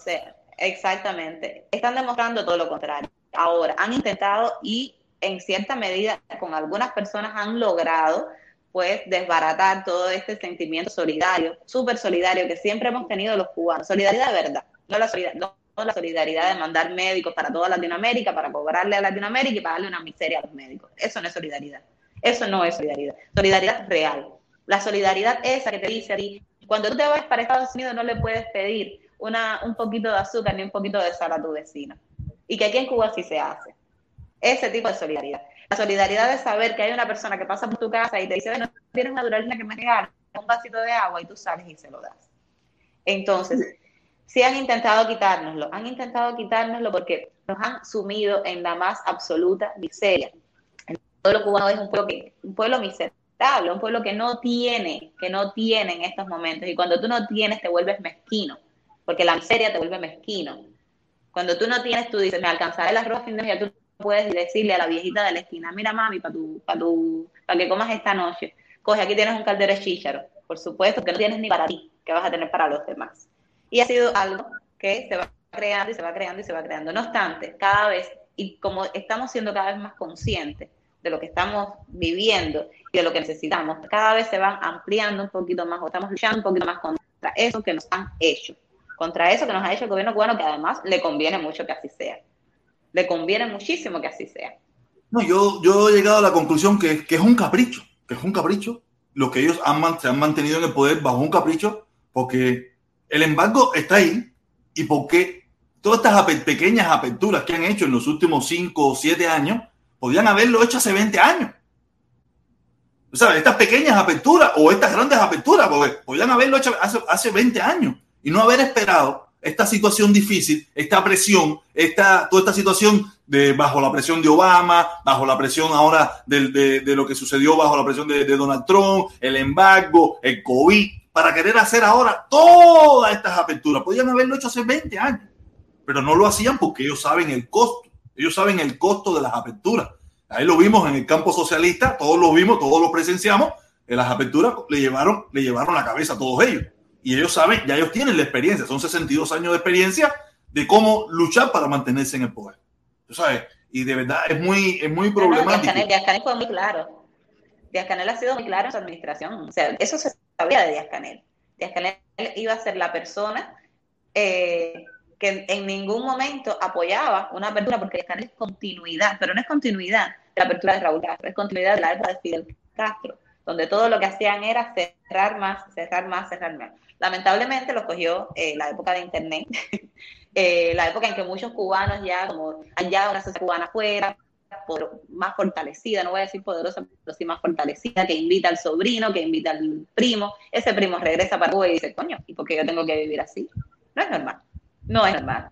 Entonces, lo, cogió este sentimiento de, eh, de la migración de, de, segunda generación, que ya invita a su familia, que ya no está fajada con su familia, que ya no son los gusanos, que ya no son la historia, pero que invita a su familia que va a Estados Unidos, este familiar va, este familiar regresa, este hijo de Periquito va a España, vira y dice, ¿y por qué tengo que vivir aquí? Entonces hay muchas cosas, lamentablemente no se, no se acaban de dar cuenta. Y eso nos, pone en una situación más complicada. Lamentablemente, mientras esta situación siga así, el pueblo cubano va a seguir en esta miseria que, comentaba anteriormente, estas faltas de todo, de todo. Estamos hablando de medicina, estamos hablando de comida, señores. Eh, estamos hablando Estamos hablando de felicidad, de felicidad también. No, y, es una juventud. bueno, eso es lo que queremos cambiar. Y estamos hablando de una juventud que no está comprometida, que no tiene ningún compromiso, porque nunca ha visto ese, esa prosperidad. No es la juventud mía que puedo decir contra. Nosotros sabemos que yo no son tan malos nada, porque yo viví una época donde había yogur de botellita en todas las bodegas y había, había por un peso te daban 10 huevos. O sea, esa juventud mía, eh, que todo, no vio nada de eso. Claro. Ustedes vieron socialismo con padrinos, más nada que eso. Exactamente. solamente. Exactamente. Y, es lo que yo veo. Pero además. Exactamente. no, no, habla, habla, tú. No, desde antes y desde después, eh, y también después, pues nada, ellos se dedicaron, o sea, con padrino cualquiera vive, qué rico, o sea, qué cosa más cómica. Cuba era lo que hoy es el joven cubano. O sea, Cuba era alguien que, o sea, un país que le, mandaban cosas, pero Cuba que producía, Cuba no producía nada porque se dedicaron estos cabrones a desindustrializarla por completo, a limitar todo desarrollo de todo tipo, porque además lo otro, en el comunismo no gobiernan los más capaces y los más inteligentes, en el comunismo gobiernan los comunistas. Y cuando tú tienes 30 años, cuando tú llegas a 30 años y tú miras para atrás y tú dices, yo soy comunista, no, yo no soy comunista, y empiezas a estar en contra de eso, ya tú no puedes ocupar cargos en gobierno. Entonces, ¿quiénes están ocupando los cargos? Los más brutos, los más brutos también. Este país es un país gobernado por gente bruta y malvada, maldecencia malvada también. Aunque yo me rehuso a creer eso, sí es gente de, esencia malvada. Entonces, eh, eh, lamentablemente ha sido así y, ya, ya, no sabemos, ya vamos a ver ahora, como dice Eloy Viera, cómo salimos de este mojón.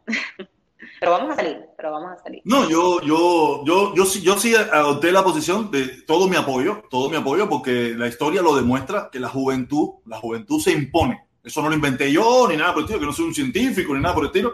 La juventud se impone, le, va, le cuesta trabajo, pero se va a imponer a la larga o a la corta, se va a imponer.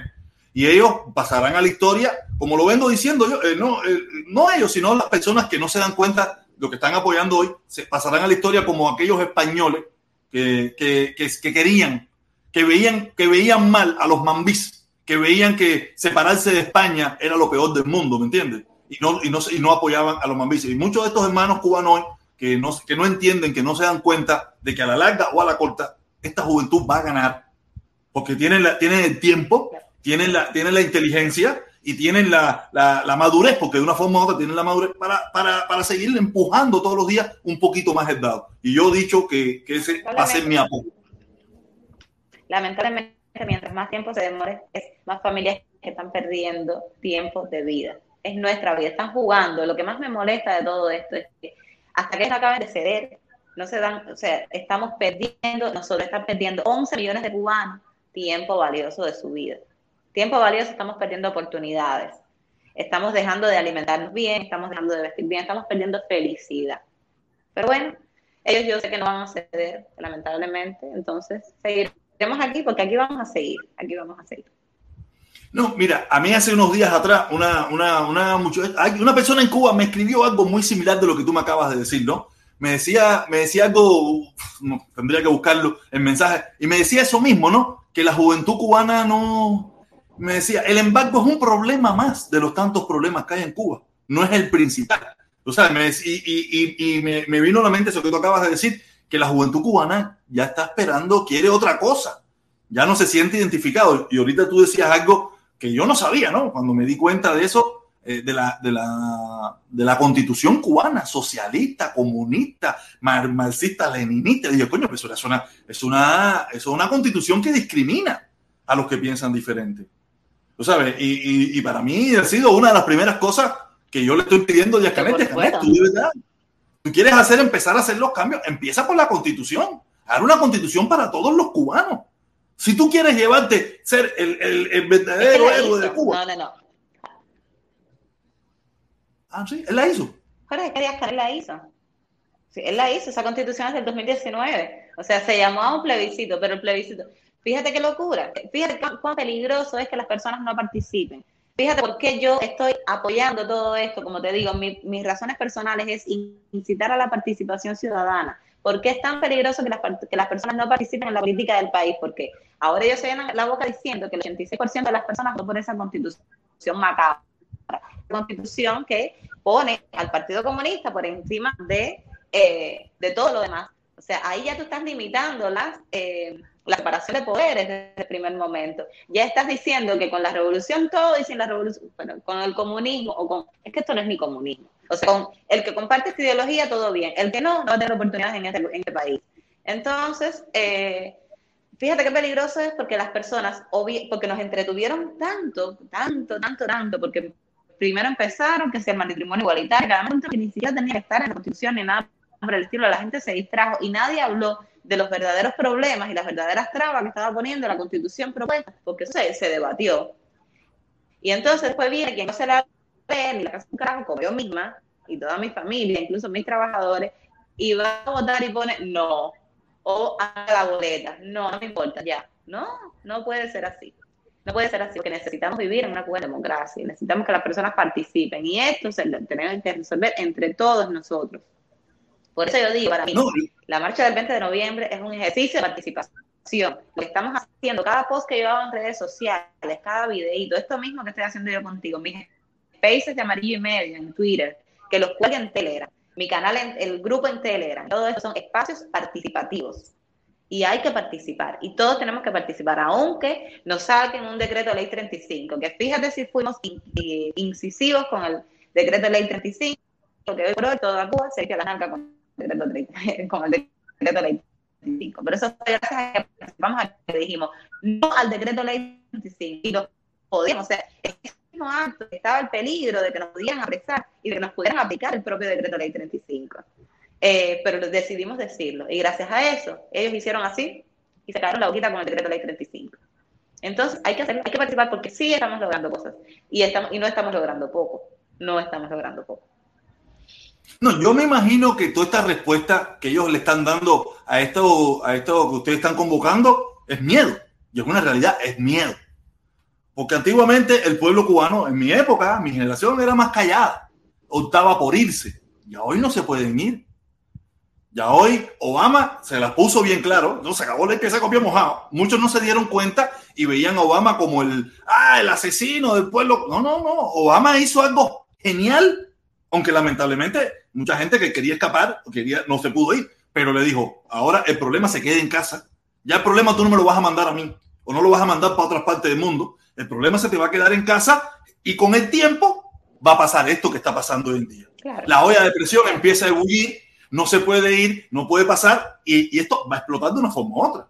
Porque esa juventud cubana, hubiera, si hubiera habido una ley de pie seco, pie mojado, ya el 50 o el 60% de toda esa juventud que está inconforme ya se hubiera y el país estuviera tranquilo. Tú sabes, fue una estocada que hizo Obama, que, que, es lo que yo digo, ¿no? Eh, el gobierno cubano quería, quítenme la ley que se pie mojado, pero quería, pero no sabía que si se la quitaban era un problema. Y pasa lo mismo con el embargo. Ellos no querían, ellos no querían, ellos no querían. Resulta extremadamente utilitario tener un gobierno extranjero al cual echarle la culpa de todas sus desgracias. O sea, que las personas se mueran en el mar tratando de mirar a Estados Unidos, eso no es culpa de Estados Unidos, pero es, le convenía mucho que existiera la ley pies seco, pies mojado para poder echárselo. Eso es culpa del gobierno, del gobierno que hace que esta isla esté expulsando a sus ciudadanos hacia la emigración insegura, de, manera tan insegura. Entonces, él les conviene mucho también el tema del gobierno. Ellos yo creo que no quieren que quiten el gobierno, no deben quererlo realmente. No deben quererlo, ni siquiera deben desearlo. Lo que les conviene mucho decir que todas las, eh, las cosas que pasan en Cuba, que son por su ineficiencia, por su ineficacia, por su ineptitud, es culpa del embargo. Les conviene mucho, les conviene mucho seguir diciéndolo. No obstante, yo sí sé que si quitan el embargo, pues eh, va a ser beneficioso para ellos. Y yo realmente, Jorge, me duele, me duele cada dólar que le entra a la dictadura cubana. Fíjate, fíjate que yo, a veces, como te decía ayer, yo no abro ni YouTube y cada vez hablo menos Instagram, porque para mí eso son centavos que le estoy dando a la dictadura cubana. Cada vez que yo me tengo que poner una recarga con esas donaciones, a mí me duele. Me duele. Entonces trato de utilizarlo para lo... Yo, yo soy partidario de, de, lo que es el levantamiento del embargo porque eh, yo no voy a darle una galleta a nadie, ni voy a tirar un tiro, ni voy a... Yo no... Yo digo, yo soy pacifista tanto como tú, ¿no? Yo digo, de la única forma que podemos lograr un cambio y que las personas sean independientes del gobierno, independiente del gobierno, es levantando el embargo donde las personas se vuelvan emprendedores como tú eres, vuelven, sean emprendedores y poco a poco ellos solos vayan, esa es mi opinión, ¿no? Vayan luchando poco a poco. Yo sé, pero eh, yo eh, desde mi análisis, desde mi análisis, yo digo, en 3, 4 años la sociedad cubana va a ser tan diferente va a ser tan diferente que va a haber oportunidades para mucho más. Esa es mi opinión. Por eso es que yo soy partidario del levantamiento del embargo, ¿me entiendes? Por eso, esa es mi opinión. Yo sé que... Es el mismo...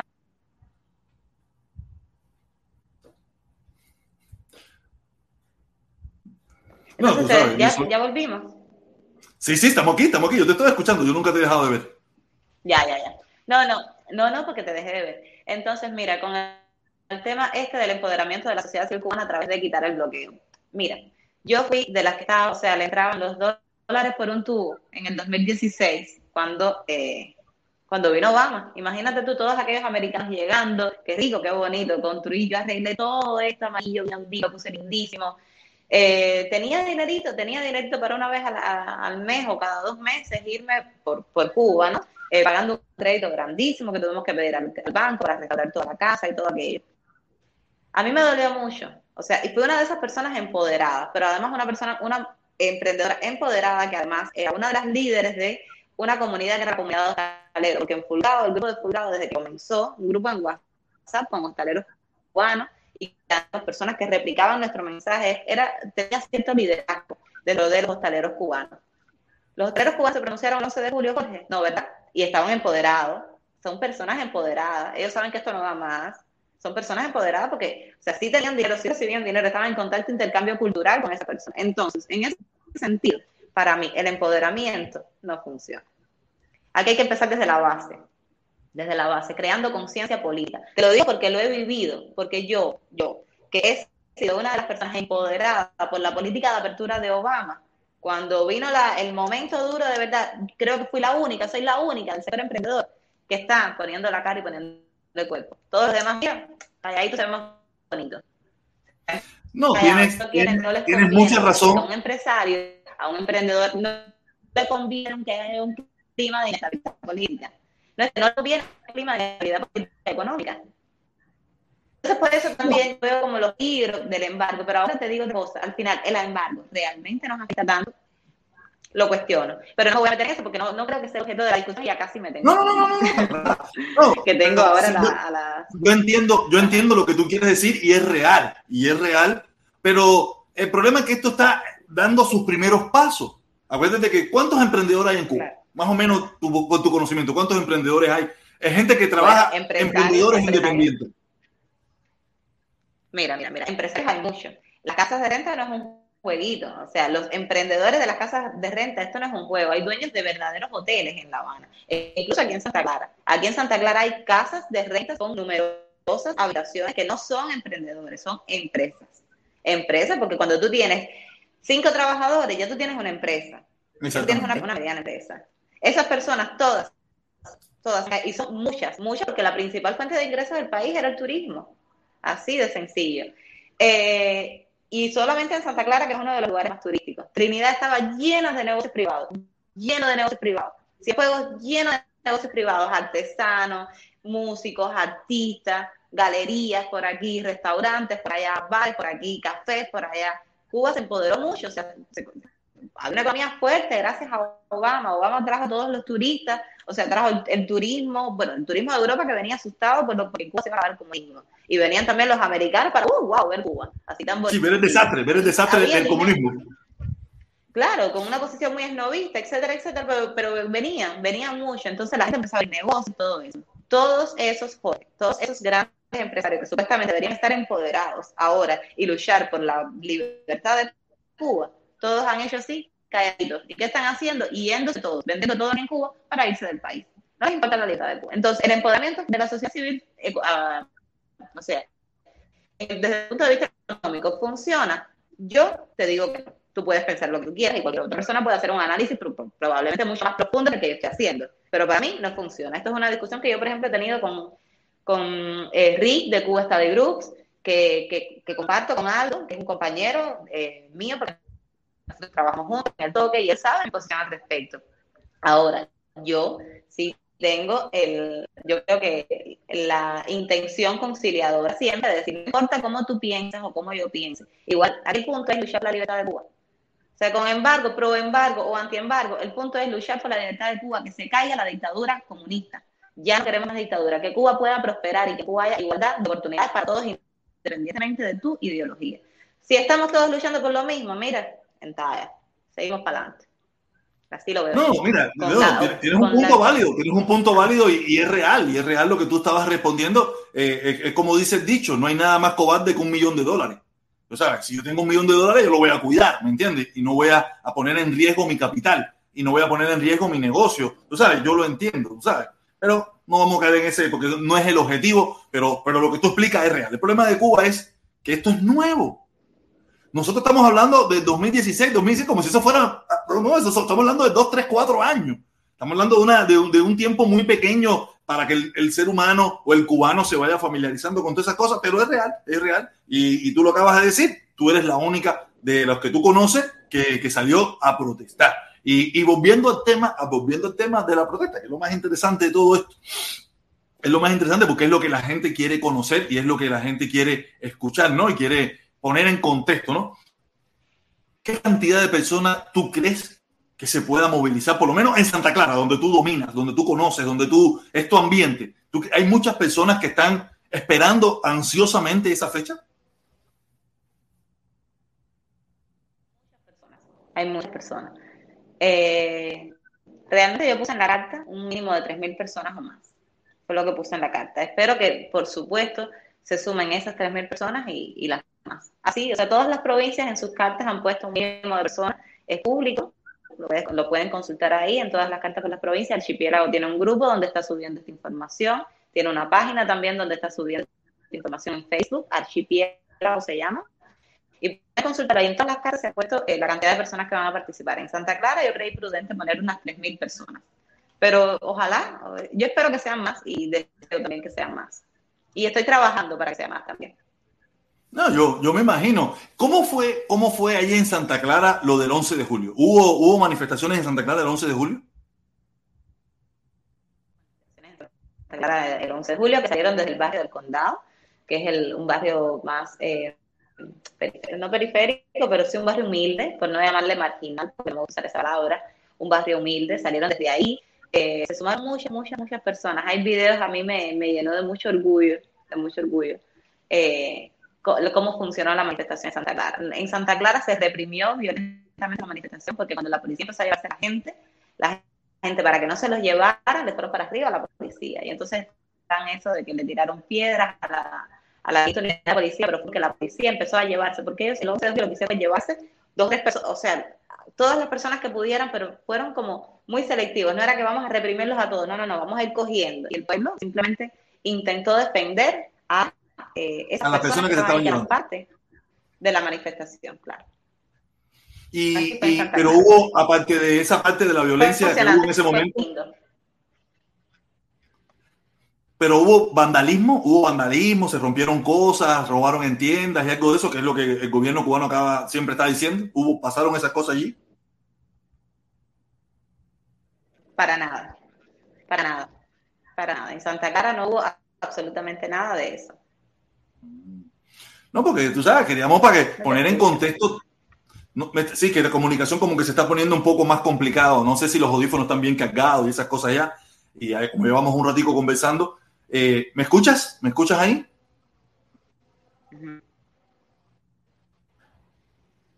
¿Me estás escuchando? No sé si me está escuchando.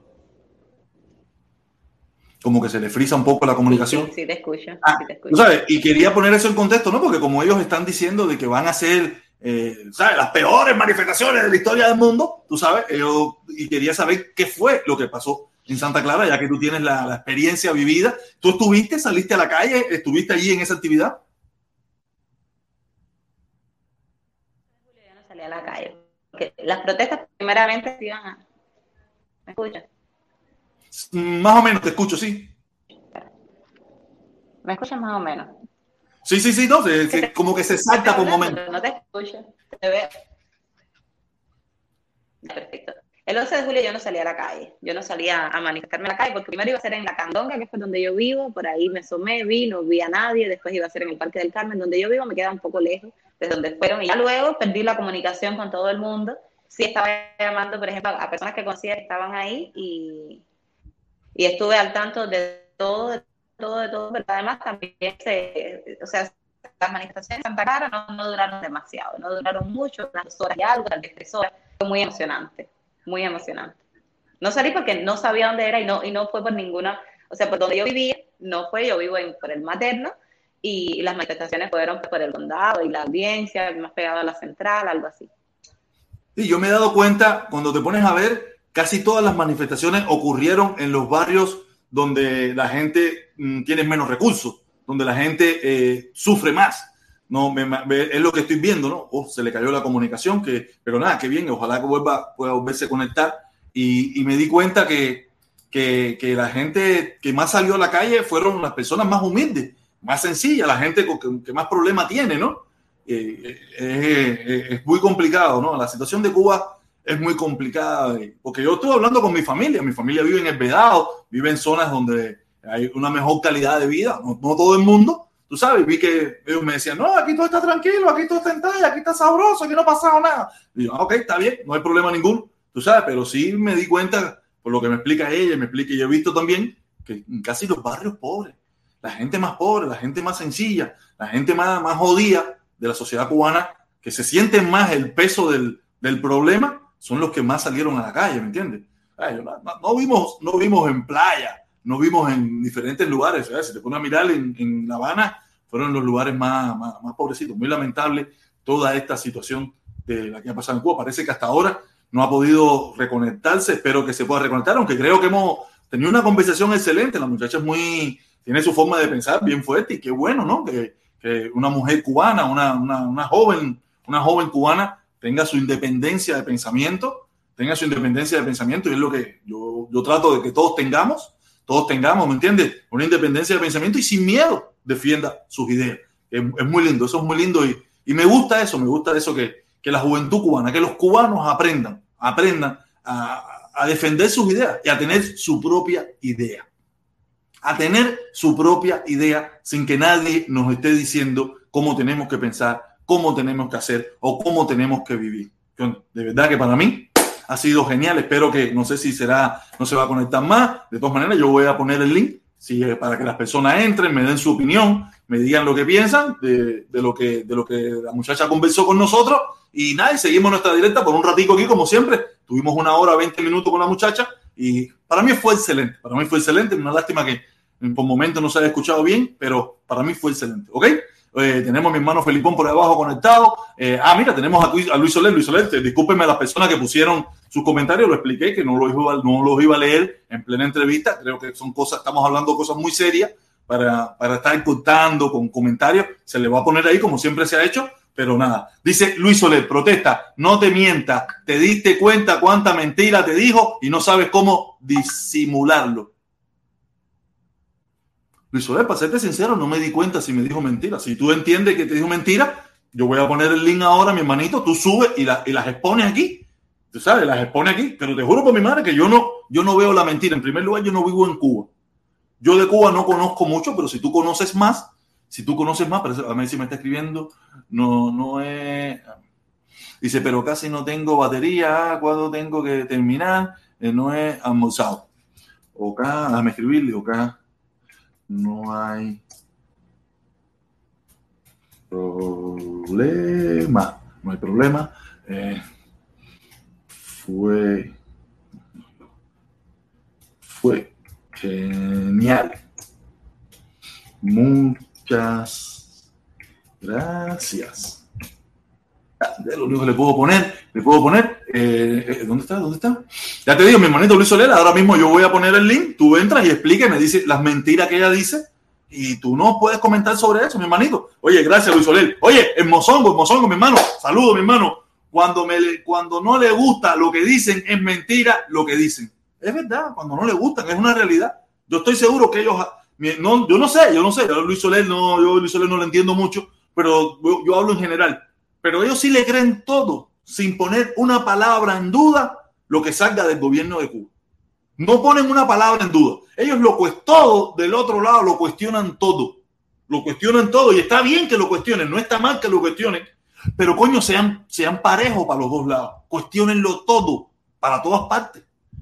Tú tienes todo el derecho de cuestionar todo lo que esa muchachita dijo. Y yo no me voy a poner, no me. Ah, entonces, eso, eso es lo que yo quiero.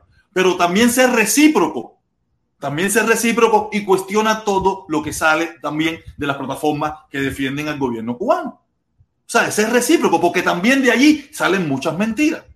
Y no veo tu... Ah, mira, si la tenemos aquí, la tenemos aquí de nuevo. Ah, Oye, gracias, gracias. Pensé que no ibas a poder entrar más. Ya estaba fajado con, ti aquí porque en definitiva yo no voy a dejar que nadie me toque a la mujer cubana ni a los jóvenes cubanos. No lo voy a permitir. ¿Ok? Nada. Eh, nada, que un hermano, un hermano, este hermano que está aquí me ponía un comentario. A ver, dice Luis Soler. Luis Soler dice, protesta, no te, no te, no te mientas. Te, diste cuenta las mentiras que te dijo. No sabes cómo disimularlo. No sé qué mentira. Me gustaría que, me, me, explicara qué mentira ha dicho ella y que no lo explicara, no, yo pensé que no ibas a poder entrar y iba a empezar a poner gente aquí para conversar, formar el debate, ¿me entiendes? Ellos no tienen, mira, ellos no tienen, ellos no tienen otra, otra forma de. Yo me tengo que ir ya a las cuatro. Ok, no hay problema, no, cuando tú estimes conveniente, cuando tú estimes conveniente. Perfecto. Pero, pero nada, o sea, cuando a mí sean capaces de rebatir todo lo que yo digo, cuando a mí sean capaces de desmentirme que en Cuba hay hambre, que en Cuba no hay medicina, que en Cuba no hay oxígeno, que en Cuba hay un bloqueo interno muy fuerte, que en Cuba no se potencia realmente el emprendimiento, que en Cuba no hay ningún plan para salir de la crisis esta que tenemos, un plan viable, que en Cuba no hay ninguna disposición de ser justos con esas personas que salieron a manifestarse el 11 de julio, que en Cuba eh, no existe otro plan que no sea vivir de donaciones, robarle a los empresarios extranjeros, robarle a las personas que viven en Miami, familiares de cubanos, que cuando me demuestren a mí que aquí adentro no nos tienen secuestrados para pedirle rescate a nuestros familiares fuera de Cuba, cuando alguien a mí me pueda demostrar eso, entonces me pueden decir que lo que yo digo es mentira. Porque fíjate que siempre, me da mucha, me da mucha alegría, siempre, siempre, siempre. Cuando mi mamá en su, en su centro de trabajo le dice, no, pero tu hija está diciendo, y mi mamá eh, les responde, pero es mentira lo que ella está diciendo. No, pero mira que eso no se puede decir. ¿Cómo que no se puede decir? ¿Cómo que no se y la autocensura, la autocensura esa que nos metieron por dentro, que, tenemos miedo hasta hablar. ¿Cómo yo no voy a poder decir? ¿Cómo yo no voy a poder denunciar? todas las cosas que están mal en mi país, por supuesto. Y además cuando lo hago con toda la voluntad de que las cosas mejoren. Porque aquí ya, yo lo digo donde quiera. Yo no estoy luchando para tener un cargo político. Yo no soy política, yo soy emprendedora. A mí déjenme emprender y déjenme pagar impuestos como una trastornada, que no va a haber nadie que pague, que, que pague los impuestos con más gusto y con más amor para el país. Porque yo entiendo las objeciones de las personas. Mi tío que se murió por culpa del gobierno cubano hace un mes aproximadamente, cuando él y yo hablamos después del 11 de julio, que él intentó de persuadirme de que no siguiera hablando, de que estos videos que eran peligrosos y que sé, que sé cuánto, que, era lo que yo quería, etcétera. Su objeción fundamental fue, si aquí se queda el comunismo, eh, yo me voy a retirar el año que viene y me voy a retirar, Siley, con un salario de 5 mil, con un retiro de 5 mil pesos. Si se queda el comunismo, yo no voy a tener eso. ¿Quién les dijo que no? ¿Quién les dijo que no? Claro que van a tener, claro que van a tener eso y van a tener más, porque para eso nosotros no somos un pueblo de gente que se despreocupa de sus familiares y eso lo demuestra la diáspora cubana. No somos un pueblo que se desentiende de los sectores más humildes de la población. El pueblo, el gobierno sí. El gobierno sí se ha desentendido. Y por eso entonces es que hoy el Mejunje, la iniciativa del Mejunje, tiene que ocuparse de los desvalidos en Santa Clara. Qué bueno que existen estas personas del Mejunje. Entonces, cuando, señores, cuando ustedes puedan sean capaces de desmentir lo que yo estoy diciendo, cuando sean capaces de hacerlo sin consigna, sin decirme patria o muerte, sin decirme tú, estás, tú eres una mentirosa, entonces hablamos. Pero además, me parece, el señor, el compañero Luis, el hermano Luis, como tú dices, eh, puede decir lo que desee. El pueblo, el pueblo cubano, el pueblo cubano está consciente total y absolutamente de que lo estamos diciendo y lo que estamos denunciando y que lo que queremos cambiar, es verdad que hay que cambiarlo, es verdad que hay que decirlo, es verdad que hay que denunciarlo. Cada vez estamos conscientes, Luis. Qué pena, qué pena que usted no... Nosotros mismos, mira, yo, yo, nosotros mismos somos un ejemplo del fracaso de lo que ha sucedido en Cuba. Porque estamos afuera. Porque queríamos vivir en un mejor país. Es cierto, todo el mundo en el mundo entero quiere vivir en un mejor país. Pero hay muchísima gente en esos países que no le interesa irse. Hay muchos y que son emprendedores y que viven bien y que tienen recursos. También en muchos de esos países hay una pobreza extrema terrible también. Pero hay mucha gente que, que sale adelante, que lucha, esto y lo otro. En Cuba no, no, no. ha tenido que hacerse todo con una forma muy, muy rara. ¿Sabes qué es lo que pasa? Que ningún gobierno tiene derecho, ningún gobierno, ninguna persona en el mundo tiene derecho a decidir si yo me quiero ir o me quedo quedar. Nadie tiene derecho a decidir eso. Así de sencillo.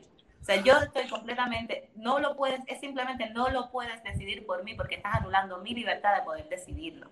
Así, yo puedo ahora mismo, ya en una Cuba democrática, yo puedo decir, bueno, y ahora quiero vivir en Chile. ¿Y me voy para Chile? O voy a hacer el intento de irme para Chile. No es que tampoco, tampoco, tampoco es tan fácil así, pero voy a hacer el intento. Ahora mismo no hay ni el intento. Porque tú como cubano no te dan visa en ningún lugar porque eres un posible migrante. Eso no. No, no, no, Claro, claro, pero ese no es el punto. El punto es que no puede ser que esta isla te escupa, escupa a sus hijos. No puede ser. Esta isla tiene que darte la oportunidad. Si tú te quieres ir, quieres emigrar, bueno, hijo, emigra. Pero tú siempre puedes quedarte y puedes tener oportunidades aquí dentro de tu propio país. No, mira, una cosa que es que... No existen esas oportunidades. No, mira, cuando yo me fui, cuando yo me fui era la ley esa de que tú lo perdías todo. Tú lo perdías todo. Tú dejabas de ser cubano. Tú dejabas de ser cubano cuando tú te ibas. Tú sabes, a la hora de regresar te obligaban a ser cubano. Te obligaban a ser cubano y te obligaban a comprar el pasaporte, te obligaban a, a la visa, te obligaban a todas esas cosas. Inventaron esa cosa que también tiene un nombre horrible, horrible, que es la repatriación. Eso es horrible. Eso no existe en Cuba, eso no existe en ningún lugar del mundo. En ningún lugar del mundo existe la repatriación, que tú pierdes tus derechos en tu propio país y tienes que cada dos años y cada, obligatoriamente, fíjate, fíjate lo, lo maquiavélico que son esas personas, que, tú tienes que ir cada dos años para no perderla, no sé qué. Dios mío, esas cosas tienen que cambiar, esas cosas tienen que eliminarse, eso no puede ser así. Yo no puedo, que tú tienes que perder todo en Cuba, porque el gobierno le da su reverendísima gana. Es duro, es duro esa situación. ¿Me escuchas? Porque se ha, mezclado como un sonido ahí adentro ahora.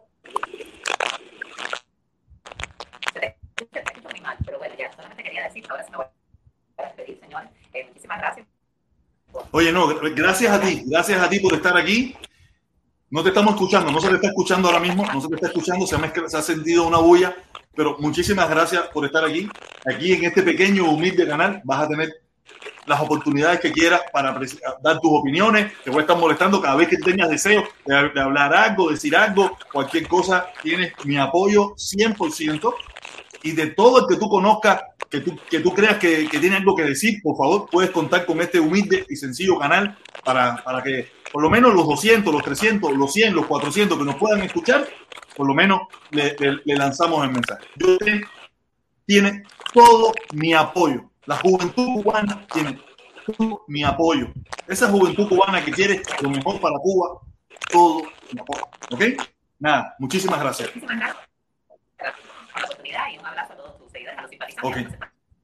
Al final Cuba es de todo, para los que simpatizan con lo que ha sido y los que no también. Esa es nuestra posición. Muchas gracias y nos vemos pronto. Oye, muchísimas gracias. Muchísimas gracias. Un beso y bendiciones. Oye, qué feliz me siento, qué feliz me siento poder tan siquiera darle mi granito de arena, un poquito, tan siquiera apoyar a esta juventud cubana que quiere eh, una Cuba más linda, una Cuba, una Cuba mejor, que ya se dio cuenta, se agotó, se cansó, se da cuenta de que esta Cuba no le ofrece más nada, no le ofrece más nada. Yo me fui, yo me fui, tú sabes, yo me fui, a mí esa Cuba no me está ofreciendo nada, tú sabes, pero estos muchachos que tienen allí, que no tienen la oportunidad que tengo yo, tú sabes, no le ofrece nada para ellos, por el embargo, por todas las cosas que sabemos, el embargo interno, el embargo externo, la ineficiencia, todo lo de de Miami, lo que usted quiera ponerle, pero a ellos no le importa nada eso. A ellos lo que le importa es que los que están allí no los representan o no le están dando lo que ellos, lo que ellos quieren y van a hacer su candanguita el 20 de noviembre. Oye, dice Prisco Sánchez, si viva, si, si viva Batista Machado, Duque, Vidal Ortiz. Ahora sí no sé qué se quiso decir. Oye, oye, Felipón, súbele, mi hermano, te veo yo junto, te, veo ahí abajo ahí, Felipito. Hola, mi hermano, ¿qué te pareció la conversación con la, con la hermana cubana? No te escucho, no te escucho, no te estoy escuchando, estás muteado, estás muteado. Me pareció una aquí está también el mozongo. Me, me, pareció una conversación que, eh, o sea, donde vi un punto de vista de, una cubana en, con la cual no coincido en muchos puntos. Yo creo que el, el problema de el enemigo de mi enemigo es mi amigo eh, es demasiado es simple para ver el problema del embargo porque sencillamente está, eh, no está tomando en cuenta que el embargo a quien afecta directamente, no indirectamente, a quien afecta directamente es al pueblo, al pueblo de Cuba. Y cuando ella misma dice haber sido víctima del embargo, eh, reconoce en parte de que, de que ese embargo la afecta directamente a ella. Eh, y habría que ver, o sea, eh, realmente por eso te digo que no se puede resumir al enemigo de mi enemigo es mi amigo, porque ese enemigo es enemigo del pueblo. Y entonces el, pueblo también es tu enemigo. Eh, sería una pregunta coherente hacerle, ¿no?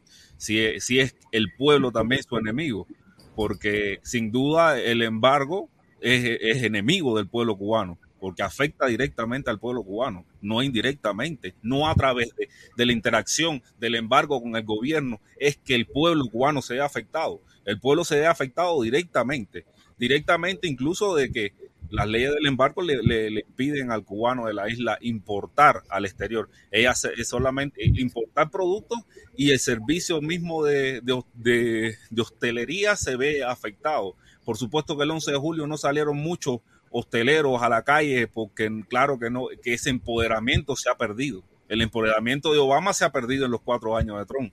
Eso es algo, eso es algo sumamente lógico, porque, se, porque precisamente esas personas se han visto en, en una crisis, en una crisis actual ahora, en, por producto a la pandemia, que se ha reducido, a que se redujo notablemente el, eh, eh, el, el turismo a Cuba. Y, por su, y sin embargo, yo puedo decirle que el empoderamiento al sector privado se vio en la misma, cuando en la misma Santa Clara hubo una, una protesta de cuentapropistas en Santa Clara pidiendo por sus derechos, exigiendo sus derechos. Ahí se vio empoderamiento. Le puedo decir que el empoderamiento en el sector privado se vio cuando los voteros en La Habana también hicieron sus manifestaciones y el gobierno tuvo que sentarse con los voteros y tuvo que tallar con los voteros tuvieron que ahí hubo empoderamiento del sector privado, empoderamiento que se reflejó en, en una interacción entre el sector privado y el gobierno, donde se le donde el sector privado le pidió algo, al, al, según su criterio, le pidió cosas al gobierno. O sea que yo creo que el, el, a ella le faltaron unos cuantos matices también, otra cosa. Pero Felipe, Felipe, Felipe, pero acuérdate, eh, yo ese lo su criterio. Ese es su No, no, criterio. no, no, no, no es el problema del criterio, no es el problema del criterio, sino la visión, la Ujú. visión que se tiene afuera no es la misma visión que lo hemos conversado. Nos pasó con el Dani, nos pasó con el otro. La visión, por muy empoderada, por muy cosa que ella pueda ser, la visión de la vida de ella es mediante su visión de lo que le Sí, está sí. viviendo. Claro, Tú sabes, claro. a veces nosotros tenemos Claro. una visión, un momentico, un momentico, tenemos una visión de la vida estando aquí. Pero estoy seguro que la visión que teníamos cuando estábamos en Cuba, yo no me acuerdo, pero no era como la misma que tengo hoy. Pero hoy mira, tengo otra. en otro punto que, que no concordé con ella, y ya ahí sí no tiene que ver con la visión de adentro y afuera, es decir que la, la, la, la miseria te hace mezquino. Para mí el, el- es todo lo contrario. Y eso sí es una visión universal. Eso no tiene que ver con que estés dentro de Cuba o que estés afuera. Para mí es todo contrario. Para mí la, la miseria no te hace mezquino y así fue como ella lo dijo. Todo lo contrario. Son las personas que más tienen los que se hacen mezquinos. Son realmente las personas que, que, que amasan cierto a través del dinero los que son más mezquinos. No precisamente los pobres son los que son mezquinos. No son precisamente. No, pero son- mira, Felipe, Felipe, Felipe, no sea, será que a veces nosotros no lo interpretamos. y, eso no es una visión. Y ahí sí no me puede decir que es una visión de Cuba. No, no, no, no, no, mira, pero no estamos hablando, no, yo no, no sé, a mí me gusta a veces, no, una lástima que ya no pudo, ¿sabes? Estar aquí No, para no, poder realmente, eso. realmente, o sea, eh, yo le digo, es mi criterio y es el de ella. O sea, para mí es completamente diferente. Incluso eh, eh, eh, lo- las personas con dinero son las primeras que pierden empatía porque se separan de la sociedad para defender sus intereses.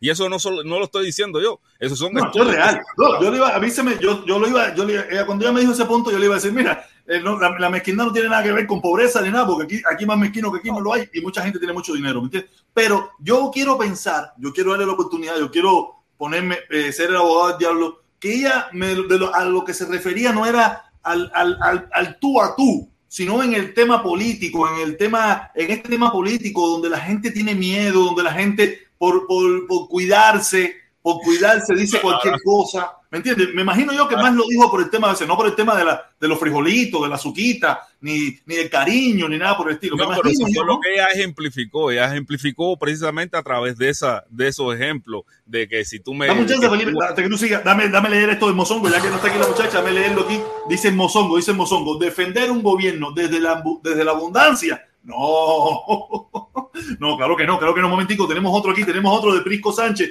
Dice, san- sanciones co- colectivas son ilegales y criminales. Sanciones colectivas son ilegales y criminales. Eh, Claro que sí, eso no, no, no está bien para nada, ¿no?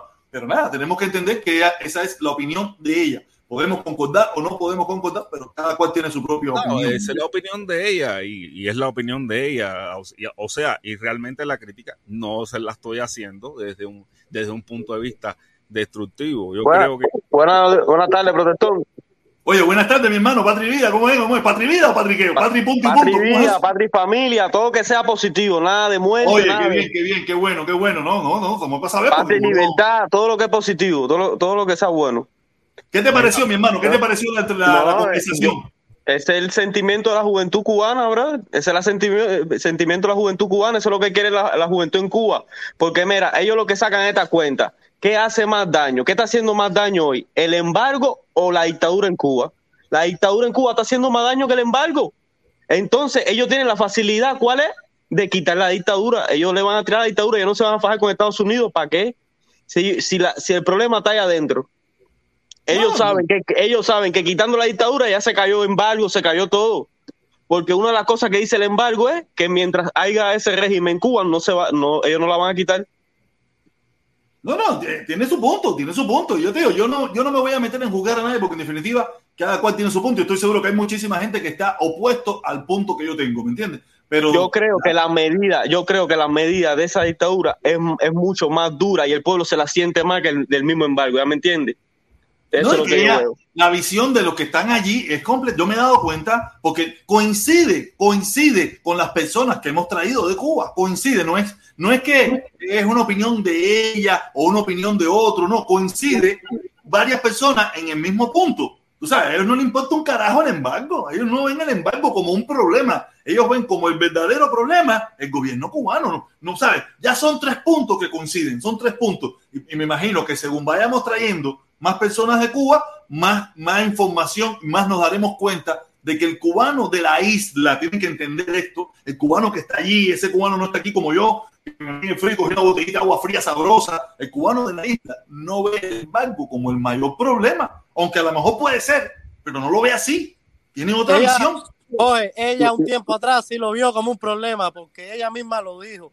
Ellos, ellos Sí. perdieron un dinero, más de 20 mil dólares, porque no tenían una forma de pago con eso, con estos muchachos que están, son emprendedores.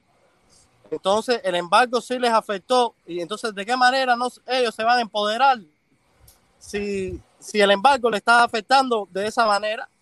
Pero es que ellos no se van a empoderar porque esa dictadura no deja que nadie se empodere. Ahí nadie no, puede, oye, nadie puede ella- estar por oye, encima de ellos. Papo, ella lo dijo. El problema que ellos tuvieron es a través de aplicaciones eh, de dinero que está, que son en el exterior, que cuando tú pones la palabra Cuba o otras cosas, no les llega ese dinero. Eh, Es, ella lo dijo, ¿entiendes? No es una cosa que yo lo estoy inventando. No, mira, y, nosotros No, tenemos que entender, inventando. tenemos que Yo entender algo. es que es, Permiso para mi vida, permiso para mi vida. Dale, Mira, dale. nosotros, nosotros tenemos que entender, nosotros tenemos que entender que la, eh, eh, la vida de ellos es completamente diferente. Ellos miran el- de un ángulo completamente diferente. Ellos, yo me he puesto a analizar esto y yo digo, esta gen- ellos en Cuba ven como el, el maldito problema de la solución de Cuba es porque ellos se quieren encaprichar en el poder y no nos dan la oportunidad de que nosotros no, nos sincronicemos con el mundo. Por eso tenemos que sacar a esta gente para nosotros hacer nuestro país a nuestra conveniencia, pero podernos sincronizar con el mundo. Me imagino yo, yo pienso que por ahí andan los tiros. Ellos no quieren, me imagino yo Protección que ellos no quieren simple que el entregarse, pueblo me imagino que decida. ellos no quieren entregarse a Estados Unidos ni nada por el estilo. Yo estoy seguro que habrá algunos que querrán entregarse, pero habrá otros que no se quieren entregar. Y estaremos nosotros luchando para que eso no suceda. Ellos quieren hacer una Cuba a su semejanza, a sus pensamientos, a lo que han visto, y ven como la traba de hacer esa Cuba al gobierno de Cuba. Me, imagino yo, o sea, eso es tan yo. simple dejar que el pueblo decida, tan simple como dejar que el pueblo decida. Que, que, que esa dictadura no se interponga en una manifestación pacífica. Ya me entiende, que el pueblo decida lo que quiere. No es que Otra ellos decidan cosa. por el pueblo. Eh, en Santa Clara todo el mundo sabe que se tiró piedra contra el área de las Candongas y el cardiocentro y la zona hospitalaria. Ella es la única que no lo sabe porque ella no salió según ella. Pero eso lo escuché yo en la radio, lo he escuchado a muchos santaclareños que sí salieron ese día, que sí hubo tiradera de piedra. Ahí esa parte yo sí la cuestiono, porque e- eso lo sabe todo el mundo. No, no, yo, todo el mundo no, yo no sé. serán los, los de Santa Clara, serán los sabrán los de Santa Clara, yo no sé. Yo que estuve pendiente de, de esa marcha desde que empezó hasta el final, eh, te digo que sí se tiró. Mira, mira, para que, eh, o sea, porque, a ver, ¿qué me gustó de las cosas que ella dijo? Que, por ejemplo, que no le, que ellos no, no le interesa y, y están convencidos de que una intervención militar no, no es una solución para el problema cubano, que, eh, que no son como, que, eh, o sea, que no están atados al discurso este del sur de la Florida, donde, donde cuando el cubano se tiró para la calle, eh, la solución de ellos fue ir a pedir intervención militar a Miami. Eso me parece bastante, eh, bastante bueno. O sea, es, lo positivo que, que, que puedo decir que ella dijo aquí, que no, se representa Si para, si para ella Otaola y Eliezer son, son gente buena, No, ahí hay una, ahí hay una Pero disyuntiva. esa gente no son mala, caballero. Esa gente lo que tienen también su forma de pensar. invasión. Ella lo que oye, ella puede escuchar a esa persona y captar lo bueno y lo positivo. Ellos no, todo lo que hablan pues no te puede gustar a ti, pero ellos hablan muchas cosas que es verdad lo que está pasando en. Cuba. Oh, Y ellos, y ellos, se- y ellos están en ese pellejo y ellos dicen, oh, es verdad lo que está diciendo. Eso no importa si, eh, ah, si, si, si a veces dicen otras cosas que no caigan bien, ya me entiendes, pero ellos, es una Sí, verdad, ellos que ellos hablan de la libertad de Cuba. Ellos cogen, me imagino yo, yo estoy siendo abogado del diablo, yo no tengo la cabeza de nadie. Ellos usan del discurso de esa gente la parte que les sirve, como Mira, todo. Yo no, yo no cojo el discurso de todo el mundo, lo mismo de todo el mundo, ellos cogen la parte que Mira. les sirve.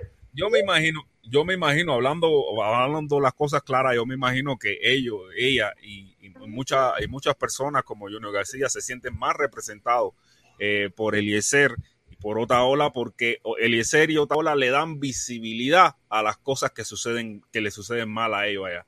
¿Entiendes? Claro. Parece que en ese sentido, por eso eh, ellos, eh, por eso me imagino que ella defienda a Otaola y a Pero, Eliezer. eh, eh, Felipe, Y eso es lo que yo defiendo Otaola- también. espera, Eh, eso es lo que uno tiene que ver, que ellos publiquen Espérate. eso, esas cosas que Vamos, están pasando primero, tú después. Deja que termine, Indio. Tú lo cojas otra hora.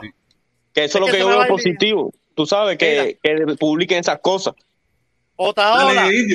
Otaola los está atacando a ellos diariamente a la marcha del 20 de noviembre. Ujú. Entonces, eh, es, es la parte que yo no entiendo. Porque Bueno, Otaola si Otaola está ataca atacando mal eso, hay que decirlo, eso está mal, diario. está mal. Otaola está Pero no hay que decirlo tampoco que todo está mal. Otaola Pero diario está déjame diciendo decirte, eh, o sea, Deja que termine el indio, Felipe. Deja que termine el indio. Deja que el indio termine. Otaola diariamente está diciendo que eso le huele mal la marcha. Los líderes atacando a Junior, atacando a toda esa gente. ¿Entiendes? Eso lo está diciendo todos los días porque yo estoy viendo el programa de él. No, sí, Dale, es Felipe, verdad. échale. Otaola todos los días le echa a ellos con, le echa a ellos con el rayo. Pero el problema es que Otaola, cuando hay, cuando hay presos políticos, cuando hay gente que está jodida, que es eh, Otaola, las plataformas de Otaola, Eliezer, Ultra, toda esta gente funcionan como, como una, como una Caja de plataforma resonancia. pues, y les da visibilidad a problemas que a ellos les puede pasar. Por eso yo me imagino que ellos no se deslindan de, de, de esas personas, aunque por otra aunque por otro lado el discurso de ellos es completamente eh, manipulado, completamente distorsionado, cuando piden invasión, cuando piden parón, cuando piden, eh, cuando, cuando dicen el pueblo se tiró a la calle y realmente no hay pueblo tirado a la calle ninguno, cuando mienten de esa forma, eh, me imagino que, que- que ellos no compartan esas posiciones pero cuando le dan la visibilidad a, a- a- a- hechos reales, a hechos que, que sí pasan en Cuba, como que, como que metieron preso a fulano, a Mengano no lo dejan salir de la casa, que, que, que las plataformas, por lo menos las plataformas normales no lo hacen, ¿entiendes? No Bueno, hacen mira, Dame un chance, dame un chance, dame un chance. Déjame, déjame responderle eh, a Cabo Malanga. Cabo Malanga, tú eres el ejemplo de por qué nada más hay cuatro aquí. Porque gente como tú tampoco quiere subir. Tú pudieras subir, hablar, pero tú no quieres subir. Imagínate, como mismo estás pensando tú que no quieres subir, hay muchísimos que tampoco quieren subir. Tienen miedo, tienen miedo a subir, tienen miedo a exponerse y por eso, Cabo Malanga, sé tú el quinto para que tú demuestres de que, que es verdad. ¿tú ¿Sabes? A ti te pasa lo mismo que a los 438 que están aquí. Bueno, no quieren subir porque no quieren hablar. Tienen miedo, no sé qué les pasa, no, tienen, no quieren subir. A lo mejor dice, yo no quiero que me vean en el canal del protector porque me van a poner, me van a quitar el viaje, ya van a abrir Cuba, yo quiero esto, o porque yo no quiero, tú sabes, tú, Cabo Malanga, de aquí está. ayer, Jorge, ayer en el programa de Otaola acusó, y dijo que, que esa marcha tenía que ver con Carlos Lazo, tenían que ver hasta con Puentes de Amor. Los vinculó a Junior. Otaola, mira, Ah, o sea, que vuelves loco Eso completo. está mal, eso está mal. Lo que está mal hay que decirlo, eso está mal. Carlos Lazo, vinculando la marcha del 20 de noviembre con Carlos Lazo y con un cambio fraude. Carlos Porque mira, Si Carlos Lazo tuviera el poder, destruyera la marcha. Si Carlos Lazo tuviera el poder de esa marcha, la destruía. Olvídate de eso. Le decía, no la hagan, no la hagan, que yo voy a mandar Estuviese dando pa- posiblemente vaya para allá a dar palo para allá, Carlos Lazo. Si ella ve el programa ese de Otaola, ella no hubiera dicho que Otaola es un bacán. Si ella hubiera visto todos estos programitas de todos estos días, que les están atacando durísimo la yugular. No, pero acuérdense, mira, nosotros tenemos que entender, no tenemos que entender que esos muchachos, mm, ellos no están como nosotros, que tenemos eh, free, free internet todo el tiempo, pe- Claro. mucho de la gente pegado todo el tiempo, ellos ven pedacitos o ven No, un no. pedazo o un día ven la directa No, y una internet carísima. Y, y, y no lo pueden, ¿sabes? Nosotros tenemos que entender muchísimas cosas que no entendemos, no lo entendemos. No entendemos. Y probablemente ellos ven pedazos, o ven referencias, o ven cortos, o ven cosas salteadas, no ven los programas a diario, todas las estupideces y locuras que, que hablan allí. Tú sabes, no, no, güey. Tenemos, tenemos que empezar a analizar esas cosas. Vamos a darle la oportunidad a Prisco Sánchez. Prisco Sánchez, mi hermano, cuéntame. Prisco Sánchez. Hey, ¿cómo Háblame, está la háblame. Todo bien, todo bien, qué bueno tenerte por aquí, cuéntame. Nada, oyendo las historias esas. Oye, ¿quién fue el que dijo? ¿No me oye? Sí. Oye. Ok, yo. Ok, no, oyendo las historias.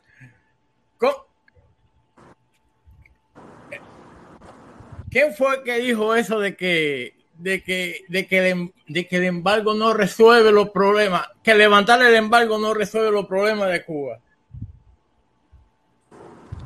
No sé quién dijo eso, no sé quién dijo eso. ¿Alguien dijo eso? Un tal padre que levantar el embargo. Oye, claro que no. Hace más daño la dictadura que el embargo. Ah, algo sí, ok. Mira, mira, te voy a decir, la misma jovencita que subió ahí a conversar con usted, dijo ella que cuando, que cuando se implementaron las medidas de Obama, mucha gente de lo que se hicieron, vaya, que hicieron dinero y prosperaron, perdieron esa posición a partir de la situación con Trump. Ok. Y quiero decir una cosa, el día que quiera, el día que tú quieras, me sube. A ver, por- pero mira bien, tú ves esa cana, tú ves esa cana que yo tengo. Yo viví algo del batistato, ok. Y que me cuente, me enfrento con cualquiera y voy a barrir el peso con Bueno, él. Bueno, ella lo que ella tocó ese tema. Ella tocó ese Porque tema le voy porque a ella decir una cosa, Obama. mire, mire. Ella tocó. La principal problema que yo le encuentro, el principal problema que yo le veo, que yo le veo, el principal problema que yo le veo a la oposición es la simbiosis que hicieron con el estilo batitiano, batitano, batitiano. Por ahí conmigo están perdidos, conmigo por ahí están perdidos, ¿ok? Sí, pero esta, esta, esta, esta, esta, esta gente jóvenes hoy en Cuba está muy lejos del No, siglo yo te entiendo que no vieron, no saben, no vieron No, eso. esa gente no tiene nada que ver con eso. Sí, no pero hay mucha eso. gente que lo vieron también. Hay mucha gente que lo vieron y dicen que fue mejor también con Batista. Hay muchos puntos de vista también. Es diferente, es diferente llamar al diablo y verlo venir. Sí, pero mira, no, mira, el problema es que Un- lo que no podemos un saludo, El diablo saludo, ya está ahí en La protestón, Habana ahí. ya. El Oye, mi diablo hermano, está hace 60 Maximiliano, años. Saluda. mira, Salúdate. un momentico, un momentico. Mira, nosotros tenemos que entender, nosotros tenemos que entender y tener y acabar de quitarnos el pasado ese que, que seguimos arrastrando, el coco ese de que el pasado, no, no, ese pasado no va a volver más. Cuba será otra cosa. Habrá otra cosa en Cuba, pero el volver atrás, díganme un país que haya vuelto atrás. Uno solo, un país que haya vuelto atrás. Eso ¿Cómo no existe. sabes que no va a volver? No, si eso- nadie, eso no existe. nadie habla de eso. No existe un país que ha vuelto atrás. Oye, eh, háganse cargo un momentico aquí. Oye, ella vivió con Obama, pero ella, ella no se, ella no, ella le echó mala culpa a la dictadura de Cuba, que al mismo embargo esa, ella vivió con Obama, pero ella dice que no hubo un cambio suficiente. Que no se sintió bien, que ella, ella lo que prefiere es que se caiga la, la dictadura, eso es lo que ella prefiere. Es que la política Como de lo Obama prefieren no- mil no- cubanos, como lo prefieren mil cubanos. si la política de Obama hubiera durado hasta ahora, el cambio se hubiera Ella, visto. pero ella no tiene por qué exigirle a Biden. Ella no tiene por qué exigirle a Biden, ella tiene que exigirle a, a esa, a ese gobierno que está ahí en Cuba. Ella no Claro, tiene que ella vive en exigirle a Cuba, Biden. ella no tiene que exigirle a Biden para nada, ni tiene que verse, ni, permiso un momentico, ni tiene que, que, que justificarse para poderle pedir al gobierno cubano, tiene que justificarse pidiendo primero a Biden, o primero estar pidiendo por el levantamiento del embargo, o están pidiendo primero por lo, por, lo, por lo que pasó en Chile, por lo que pasó en Argentina, por lo que pasó en Uruguay. Ella no tiene ninguna obligación, nadie tiene ninguna obligación. Yo no veo ningún norteamericano que se le exija en Estados Unidos que para poder reclamarle o a Biden o a Trump tiene que reclamar lo que pasó en Argentina, lo que pasó en Uruguay, o tiene que hacer primero un- una mea culpa. Eso no existe, eso no existe en Cuba. Pero si la política de Obama hubiera do- durado hasta la fecha, hubiera durado 10 años, si se hubiera visto un cambio. No, claro que sí, claro que Yo- sí. Protestón, Claro que sí. protestón, yo tengo, yo tengo una pregunta, yo tengo una pregunta. Si, si, ¿por qué, por qué los cubanos tenemos que estar acostumbrados a, a las migajas, brother? ¿Por qué? ¿Por qué? Porque, porque si se levanta el embargo, sabemos que el 90% de, de, de que se va a beneficiar es el gobierno y el 10% que le va a llegar al pueblo, ¿qué va a hacer? Que tú puedas tener una cafetería en la esquina de tu casa, en el portal de tu casa, que gane mil dólares al mes o 500 dólares al mes. ¿Por qué carajo tenemos que ser tan conformistas? ¿Y por qué no puede haber millonarios cubanos o hay chinos? ¿Y por qué no puede haber un cubano que pueda poner 10 cafeterías No. y 15 restaurantes Si, si y ella, 20 dijo, peleterías? ella dijo que en Cuba hay gente que tienen más de 10 habitaciones en los hoteles. que tienen empresas Eh, grandes. No, no, eso, pero eso no es un hotel. Eso no es un hotel. Aparte de eso, aparte de eso, ¿por qué 10? ¿Por qué no, no un cubano puede levantar un hotel de tres pisos con ayuda de quien sea? y tener mira, un hotel? Guillermo, yo mira, yo me imagino, yo me imagino que todo esto es eh, eh, el principio. Nada en un principio funciona como uno quiere. El problema es que nosotros queremos eh, que traer el final al principio. En un principio, yo estoy seguro que ellos tratarán de, de regular muchísimas cosas, pero eso se le va quitando el embargo, se va de las manos obligatoriamente. Se va de las manos. Mira, Porque con el puede- gobierno, mira. dame un chance, dame un chance, dame un chance. Tú tienes, que- nosotros tenemos que seguir yendo a la historia. Tenemos que seguir yendo a la historia. Ustedes se recuerdan en la historia lo que pasó en Rusia cuando se abrió el primer McDonald's. Busquen las imágenes. Busquen las imágenes. Los cientos de miles de, de- de- de rusos que fueron allí a comer McDonald's. Se acabó el socialismo en primer McDonald's. Se acabó. Igual Caballero, pasó en China también. Se acabó. Se acaba el sistema como lo vemos, como lo conocemos, que se cambie, que se haga de otra manera, que se mantenga no sé qué, pero se cambia completamente el sistema. En un principio, claro que sí, no van a controlar, van a tratar de controlar, pero hay momentos que se van las manos. El problema es que llevamos 62 años pidiéndole que se vayan, que no se van a ir, restaurante no es que se no se van a ir, de loco, ¿qué cosa no es se van a ir Oh, y, y- y un- seguimos en. No, Dame un detalle ahí. que tocó Dame ella detalle. internet. Una cosa fundamental que tocó ella fue el internet. Que los cubanos están mirando, y están mirando y están dándose cuenta que es un engaño, que los ha engañado por 60 años. Eso es lo que estamos mirando. dando cuenta también de lo que la son estamos dando cuenta de Mira, algunos que- en internet. También, también, en internet uno mira todas las partes. Eh, eh, hay que ver, caballero, porque todos los días están saliendo cosas nuevas. Mira, ayer mismo eh, ya salió que el Ministerio de Economía y Planificación aprobó la nueva convocatoria de, para solicitud de creaciones de las MIPIMES y cooperativas no agropecuarias que Ya hay incluyen 35 creadas. producciones 35 manufactureras creadas. Bla, bla, y se, todo eso sí, es- pero todo eso es- espérate, todo eso es bla, bla, espérate, espérate, espérate. Guillermo, No, Oye, oye, espérense un momento, acere, no, mira esta talla. Estoy diciendo, no hay problema de que se haga eso usted, no sé, que hay 30, no, no es que haya 30, es que ayer se aprobó dos, que es, eh, lo acabo de decir, dos ramas, que es la producción de manufacturera, o sea, la producción de manufacturera y servicios informáticos. O sea, No, eso, ya no. aprobado. Más de lo Eso mismo. Mira, Eso- ahí, eso eh, no estaba eh, aprobado. una cosa, mira, una cosa es que esté en los lineamientos, esté por- propuesto y otra cosa es que ayer, te lo estoy leyendo No, ahora socio. de las... Socio, Bueno, mira, ok, que ya, se eso. A lo aprobaron, que yo me quise referir. mira, Vamos a darle la oportunidad a Lorenzo, Mira, ven, Lorenzo. Dale, Entre las Lorenzo, primeras que se aprobaron, entre las primeras que se aprobaron, ya habían de servicios informáticos, estaban ahí, y de las primeras que se aprobaron también habían eh, manufactureras, ¿entiendes? Bueno, No ok, ok, ok. aprobaron ese. Ok, pero bueno, ayer salió la información y ok. Pero a lo que yo me quise referir es que todos los días hay nuevas eh, eh, eh, información, nuevas cosas, que eso Todos está dando días. margen. Está dando bueno, Pero, casi todos los días. Maximiliano, yo te- mira, un momentico, yo lo entiendo, yo entiendo eso. Pero ¿por qué tuvimos que esperar hasta el 2021 para que eso Ah, pasara? sí. Para empezar a Ah, cambiar. Mira, mira. ¿Por qué tuvimos que esperar hasta el profesor, 2021? Podríamos Mira, haberlo hecho.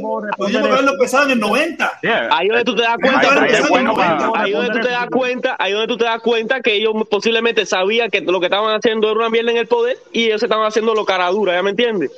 Porque eso es lo que te da a pensar. y- y- si tú sabes que está mal, ahora es que tú vas a hacer los cambios.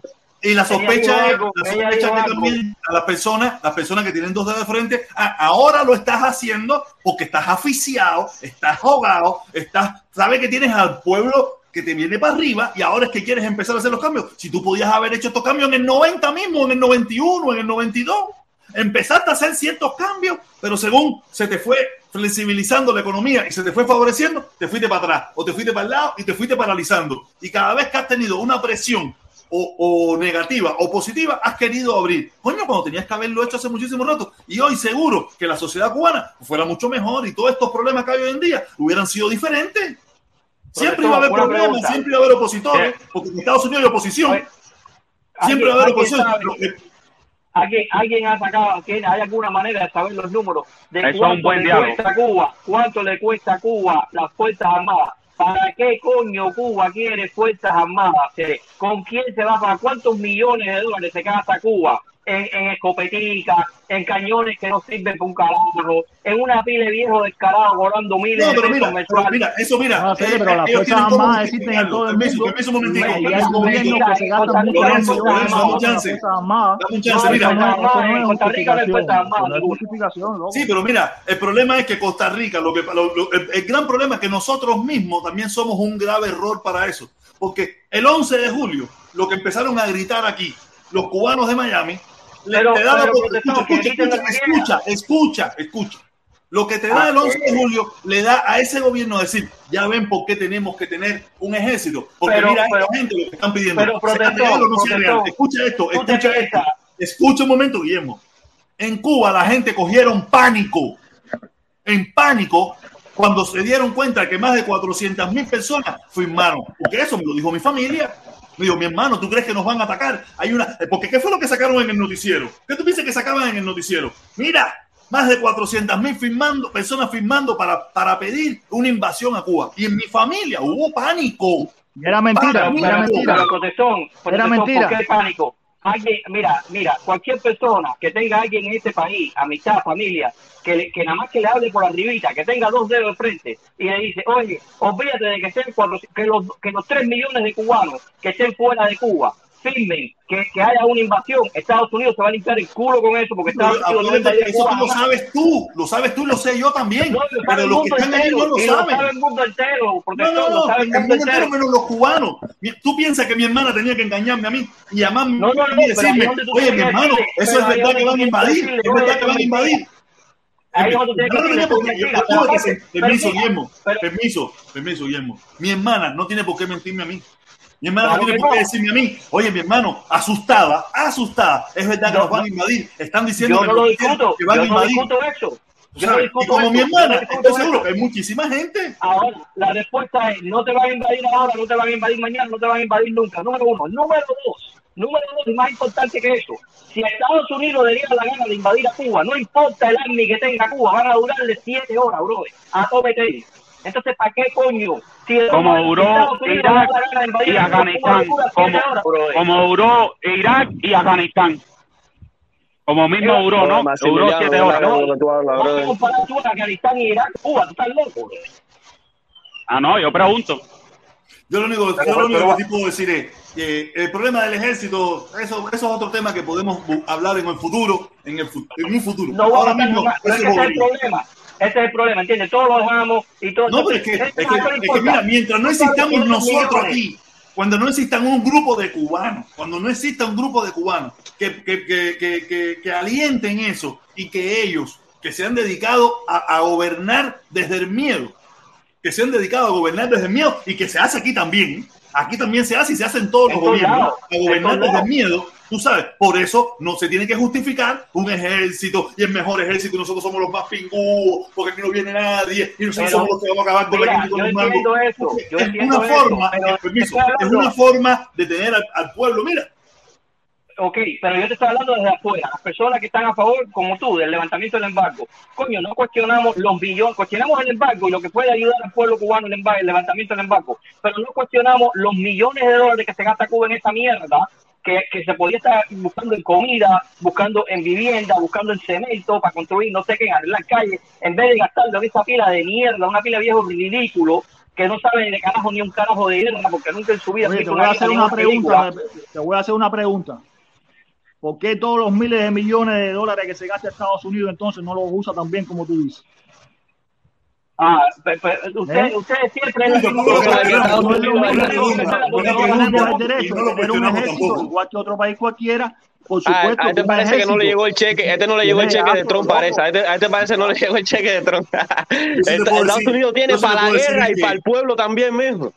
Yo sí te puedo decir es que, que, que, que es, Oye, nosotros una de suficiente. Cuba si aquí es Estados veces- Unidos, si aquí en Estados Unidos eh, eh, destinaran una cuarta parte de, de recursos para el ejército a- y lo destinara para las personas que están en la en la I-5 desde San Oye, ya, ya Francisco a Los empiezan a Ángeles. desviar el problema para Estados Unidos. Protector, yo lo que Eh, veo, lo no, bueno un ejemplo, esto es, un lo ejemplo, bueno yo no sé si ustedes está han cogido por esa carretera. a culpar Oh. al mismo gobierno de Cuba de los problemas, ya me entiende, que eso es algo bueno, Pero- que no, que pero no están echando de la culpa al embargo de los Hay que problemas. salir, pero hay que salir un poco del lugar porque ustedes van de Guam a la casa, a la casa. Igual que tú, tú que en Estados No, Unidos, no, no, yo igual ando que por estás en Estados 48 Unidos, estados. permiso para ir para Cuba. Mira, Permiso un Yo momento, ando por los permiso, 48 permiso un estados. momento, por los favor, hombres permiso de, San- de momento. San Francisco, no hay billete en el mundo que levante a los hombres de San Francisco, porque esos son 90% drogadictos y alcohólicos y Sí, locos sí, para sí, carajo. sí, sí. Hay documentales que, momento. van en contra de esto. Mira, para que tú veas que favor, por favor, por favor, por favor, por favor, por favor. Mira, nosotros estamos, nosotros no tenemos que resolver. Estados Unidos que resuelve el problema de Estados Unidos. Estamos hablando del tema Cuba, que también podemos resolverlo porque somos, somos cubanos también. ¿Me entiendes? Cruzar la frontera de los problemas de Cuba, que son tan graves, para meternos en el problema de Estados Unidos. ¿De verdad? ¿De verdad? Los problemas de Estados Unidos, hay un montón de cosas para resolver. Nosotros vamos a conversar, vamos a conversar sobre los No, y problemas hablando- que No, son los problemas que, no nos hacen estar los aquí. los Estados nosotros nos hacen estar aquí los problemas de Estados. Unidos. Preocupándose por los su protector y preocupándose por los drogadictos de Estados Unidos y nosotros nos estamos preocupando por los médicos que viven como si fueran drogadictos en Cuba. No, no, pero qué, qué compadre. esto ¿Cómo es tú Pero no digas más eso, usted no ha pasado. que viven como Usted no ha pasado ahí, Eso es lo que usted te no ha pasado por ahí. Claro, ¿De no qué tiene, no tiene un salario digno, Compadre, pero ¿quién te dijo a ti? como Uno ¿Quién un solo, uno solo, que uno solo, uno solo, drogadictos, uno Fede? solo. Patri Vida, Pero- uno solo, uno solo. Vamos a darle a Es que- Maximiliano, dale Maximiliano. Es que, es que, ¿por qué? ¿Por qué siempre repiten lo mismo con lo mismo? Repiten que toda esa gente son Que no te drogadictos. preocupes que el por lo que son 90%. drogadictos, Compadre, no preocuparse. Mira, Patri no Vida, por preocuparse. favor, por favor, Eh, Patri Vida. eh, es verdad, es verdad, fea, lo que dijo Protestón, ok, Dame un chance, estamos hablando de que pueda. Cuba. Pero el problema es, hermano, que no puedes seguir repitiendo y catalogar a todo el mundo que todos son unos drogadictos, vamos, no a darle la digas más eso. oportunidad, vamos a darle la oportunidad a Jorge Sánchez. Jorge Sánchez, mi hermano, qué bola, cuéntame. Bien, Pipo, bien, mira, yo estoy escuchando ahí, caballero. eh, todo el mundo quiere resolver el problema de Cuba siendo bombero y queriendo apagar el fuego, echándole agua al humo. Y no se le puede echar agua al humo, hay que echarle el agua al fuego, al, al fuego para poder terminar lo que está pasando.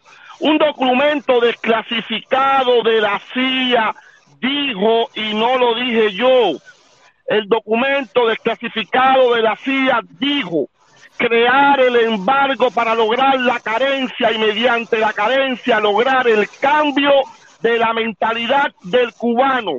Correcto. Repito para los que están escuchando, crear el embargo para lograr la carencia y mediante la carencia lograr el cambio de la mentalidad del cubano. Es bochornoso oír a cubanos hablando y expresándose de la manera en que lo hacen. Hay que decir un momentico, un momentico, un momento, dame un chance, Jorge Chávez, dame un chance, dame un chance. Sí, dime. Pero, mi hermano, y, y entonces tenemos que, que dedicarnos solamente al embargo y no tratar de corregir nada de todas las cosas mal hechas que hay en Cuba. Además tenemos que Loco, se están al haciendo, loco, tú no, lo que tú no si, te quieres ver los metes, si te metes en mi perfil, vas a ver en mi perfil todo lo que yo cuestiono y estoy de acuerdo contigo.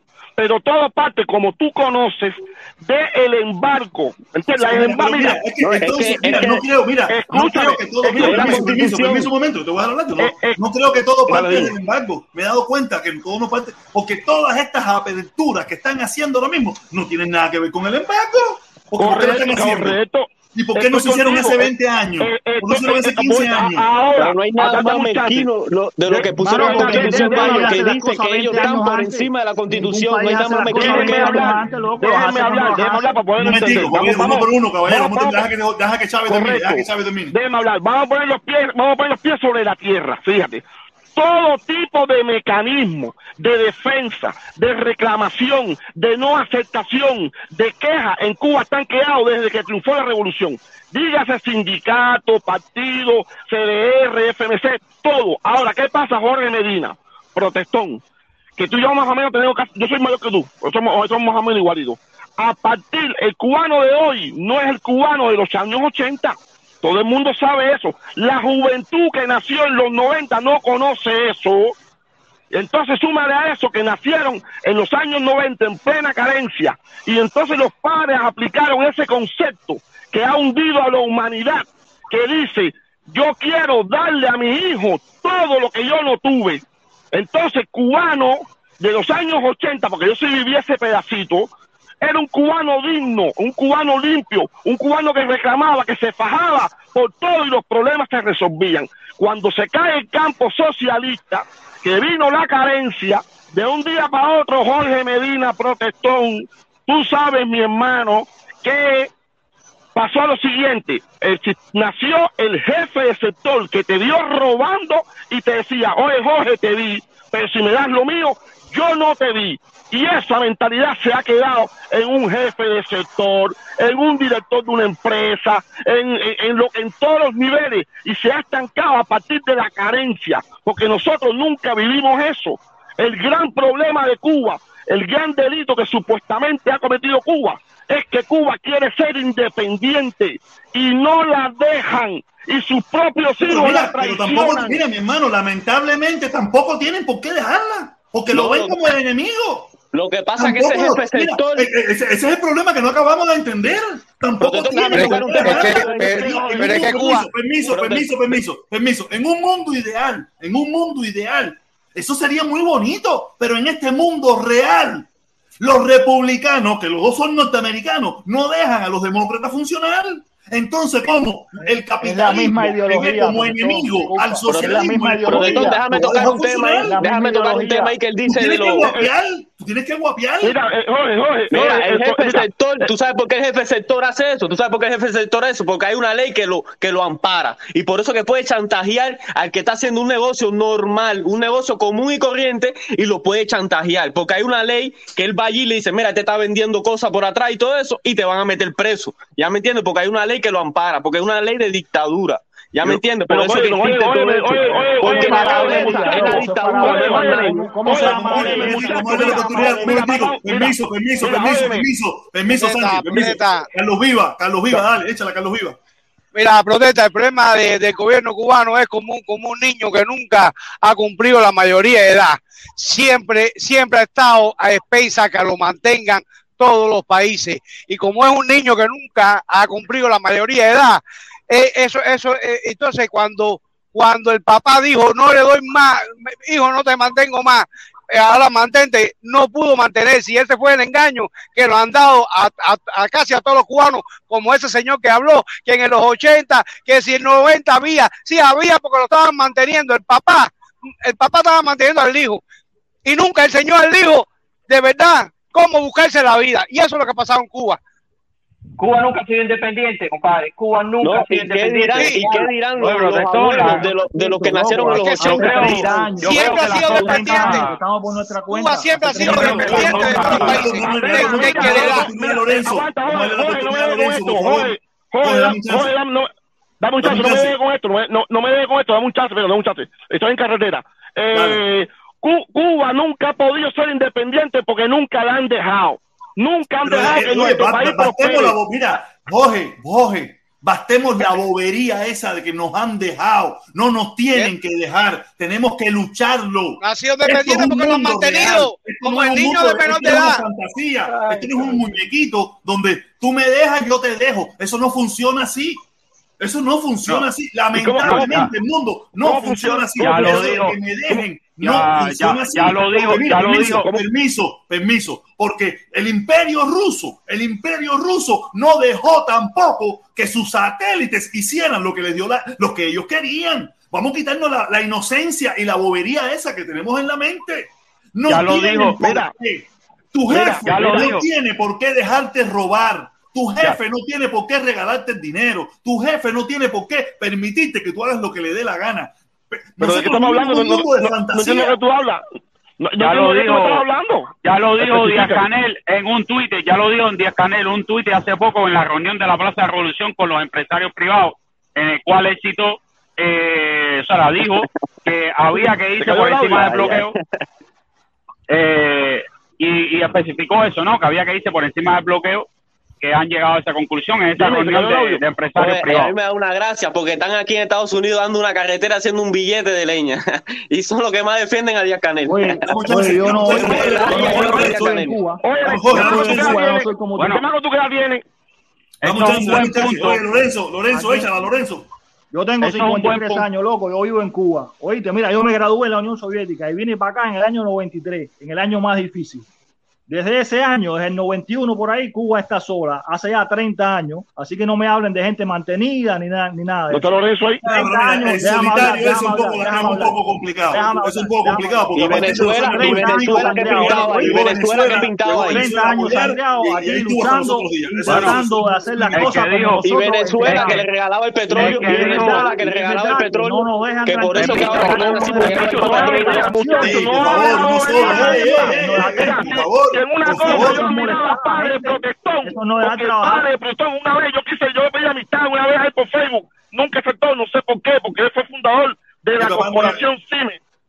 Tu papá fue, Mi papá no, fue funcionaba mucho en Facebook. Mi papá no funcionaba mucho en Facebook. Lo tenía Sí, por pues yo, tenerlo, yo, pero no- yo, yo lo veía, yo lo, ok, correcto, yo lo veía mucho ahí y lo oía hablar porque para mí es un hombre que Dios lo tenga en la gloria, Jorge, que tenía los pies en- eh, sobre la tierra, un hombre que practicaba y ponía ante todo el sentido común. Si no se pone el sentido común, estamos cayendo en barbaridades. ¿Quién dijo que Cuba recibía petróleo regalado de Venezuela? ¿De dónde sacaron eso? No, cambiado por los médicos, eso era un negocio, eso era un negocio Permiso, permiso, un momentico, permiso, un momentico. Permiso, permiso, permiso. Mira, vamos a explicarla, vamos a explicar. Regalado, regalado, como regalado no era. Pero si yo te doy 25 barriles diarios por tener un entrenador de pelota allá, cuando, cuando 25 ba- barriles de, de petróleo valen 200 mil pesos, ¿y cuánto costaría tener un entrenador de pelota allí a un equipo de pelota de una escuela? Eso es regalado. es ¿no? No. Igual que Rusia le mandaba no sé cuánto si tú tienes lava para allá y lo que le mandaban eran dos tres granitos de azúcar para allá. Y Tú sabes lo que Cuba le da a médicos. Mucha Venezuela. gente se queja, no, Oye, porque yo creo los que había más de un entrenador.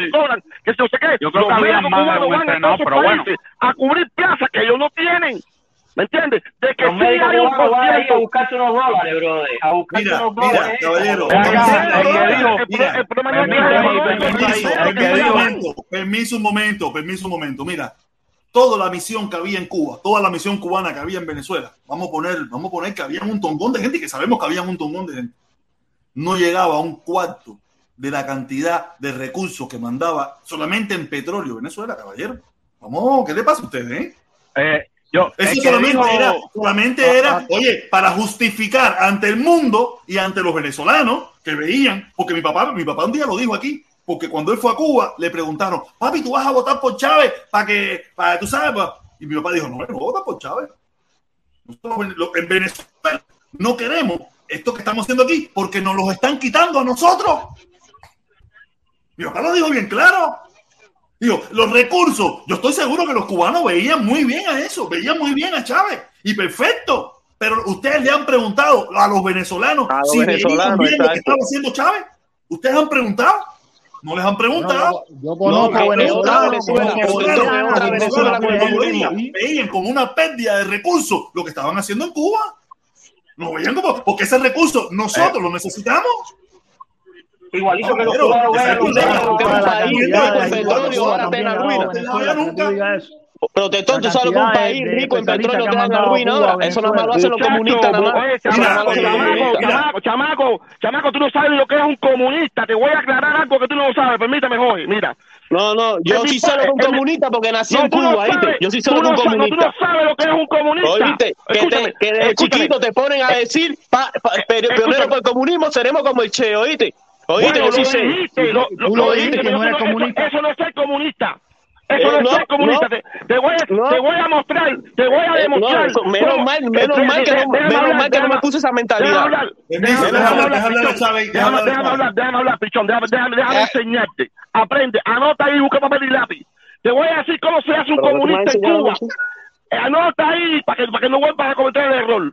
Te voy a decir cómo se elige y las condiciones o requisitos que debe tener un hombre en Cuba para ser militante del Partido Comunista o de la Juventud. Se hace, Sí, o va, se crean, escucha, se crean en un, en un centro estudiantil o laboral. tiene que reunir ciertos requisitos. ¿Cuáles son? Ve anotando. Fíjate, fíjate, siete, Tiene- fíjate, siete vino parece Déjalo que termine, déjalo que termine, que eso- que eso es una locura. No lo hablar, No interrumpa, no interrumpa, no interrumpa. Tiene que ser buen padre, tiene que ser buen hijo, honesto, trabajador, sociable, relaciones humanas, defender su país. eso, es un, un cristiano, un cristiano. Ahora dime tú quién es. Ahora dime tú quién es Oye, un en capitalista. Cuba, mira, fíjate, No fíjate ya lo que ha caído Cuba ya, chamaco. que ahora Y, cambiarle la bo- y cambiando la bota a la, a la esfera un mayor. profesor te aprueba una prueba por una botella de ron, una botella de aceite, el profesor te pasa una prueba, te pasa eso, porque está La pasando carencia, necesidad. Y el, y el salario que le dan los maestros no le alcanza. Mira, mira, momentico, momentico, vamos a darle la oportunidad a Ramos 198 Ramos. Ah, se fue. Mira, caballero, vamos a decir uno de. En Cuba, Mira, mira. una eh, cosa es la permiso, permiso, permiso, Lorenzo, permiso. Lorenzo, mira, Lorenzo, permiso. Vamos, caballero. Pregúntenle a los venezolanos si estaban de acuerdo con las ayudas que había en Cuba. Pregúntenle, pregúntenle si había. Claro que nosotros vamos a estar muy de acuerdo con eso, Claro que no. porque se fueron los, se acabaron los apagones y se acabaron todo eso.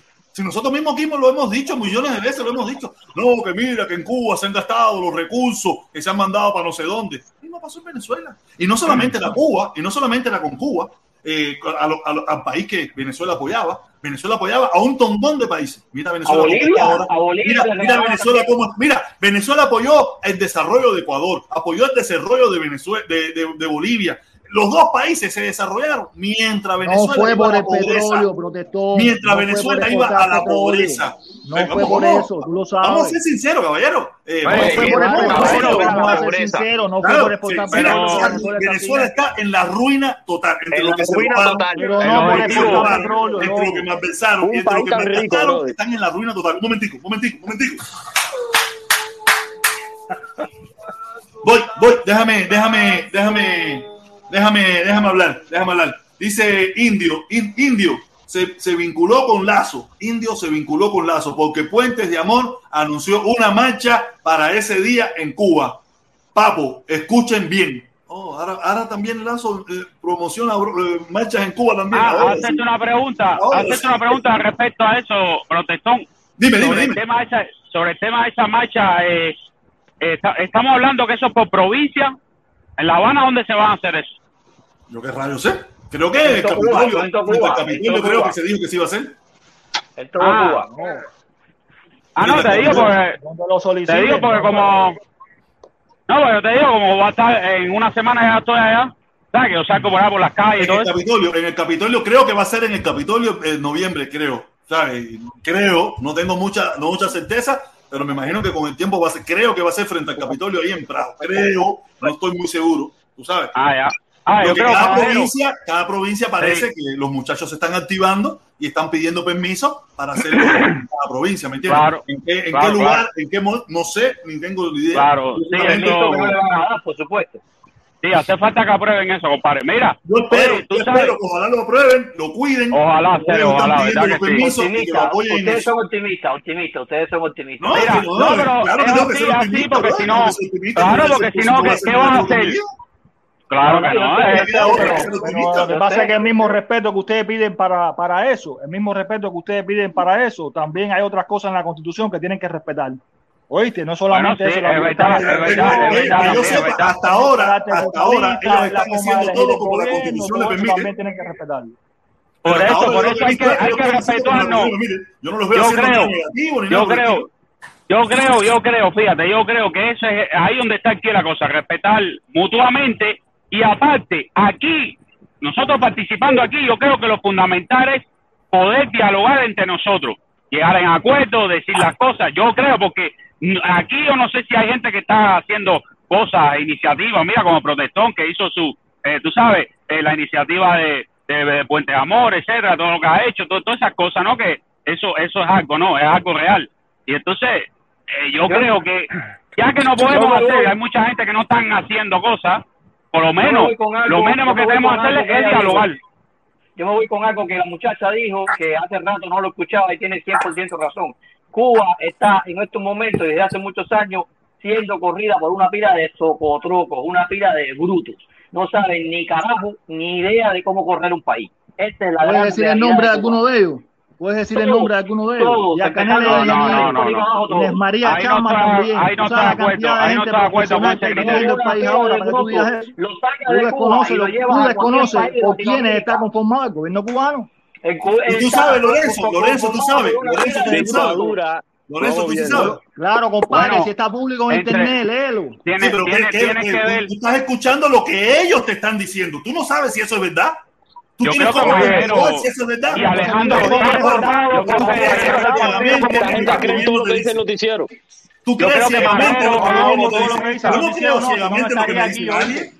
Lo que pasa yo creo que, Marrero y Alejandro Gil están, están bastante. Mira, no tiene todo eso que dijo ella de que todo el mundo en Cuba que dirige un socotropo. Protector, no tiene ni pies ni cabeza. Permiso, pues, uno solo, uno solo, uno solo, que estamos a punto de terminar. Oye, permiso, permiso, permiso, permiso, permiso, permiso. Vamos a darle la oportunidad a Ramos. Ramos, dímelo, mi hermano, cuéntame.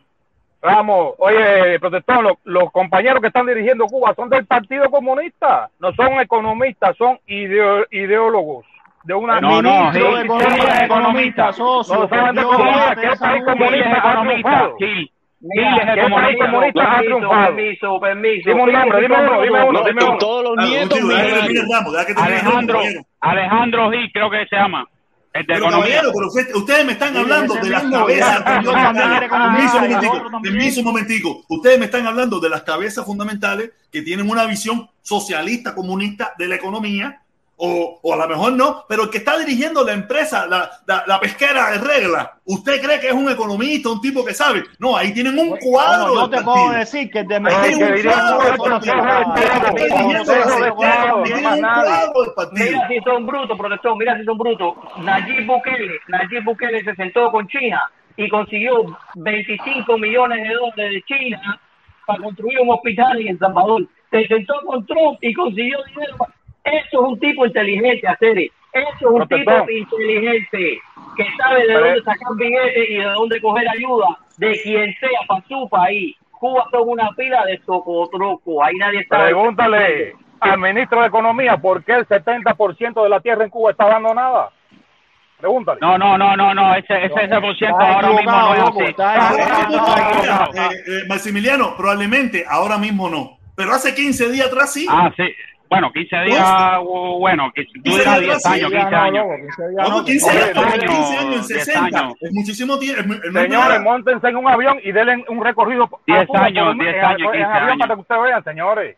No, no, no, no. 10 años, años. Los que tenemos una visión, una visión romántica. Permiso, los que tenemos una visión romántica de nuestro país, queremos defenderlo todo. Pero no, no es así, nuestro país es un desastre. No, no, no, no. Con decir la verdad es suficiente. Con decir la verdad, lo que está pasando claro, ya Nosotros no tenemos ni que mentir nada, nada, mentir, no, ver las cosas en Cuba, la realidad de Cuba. Ok, el embargo es una cosa, pero las hermano, todas estas pero, cosas que están haciendo que son, ahora podían haberlo hecho hace 25 años. Y no lo hicieron. ¿Sabes por qué lo hicieron? ¿Sabes por qué lo hicieron? Porque un régimen totalitario que quería tener el poder, el poder. Y por eso no lo eh, hizo. Es verdad que habían cosas que se podían haber hecho hace 25 años. Entiende, Hubo cosas que no se hicieron, pero hubo montones de cosas que Digo, se hicieron. Pero llevan 25, ya, llevan 25 antes, años diciendo antes, que hay que hacerlo. Un momento, llevan 25 años diciendo que hay que hacerlo. Escúchame, no, 25 años sin hacerlo no, 25 años sin hacerlo no.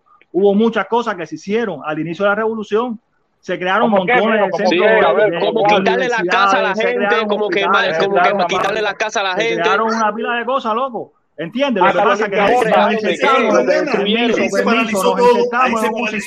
y no.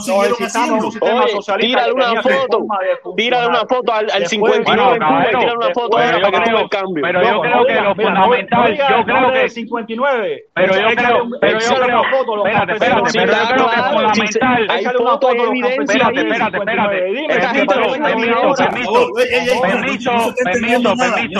yo creo, yo creo que ya, tenemos que acabar ya. Vamos a ver. Y después de que a las cinco y media empieza A las cinco y media empieza Felipón. Mira, no se pierda de Dale.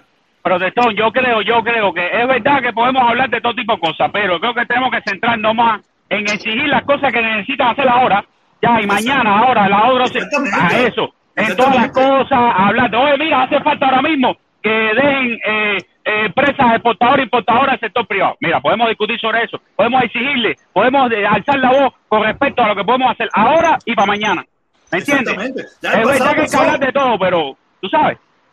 Ya el pasado, ya el pasado pasó, ya el pasado no tiene solución. El pasado no tiene solución, ya, lo único que te puedo decir es, lo único que le puedo decir es, caballero, que, que- que tenemos que ver la vida realista, olvidarnos la- de la bobería, de hablar bobería, que no, no, no, no.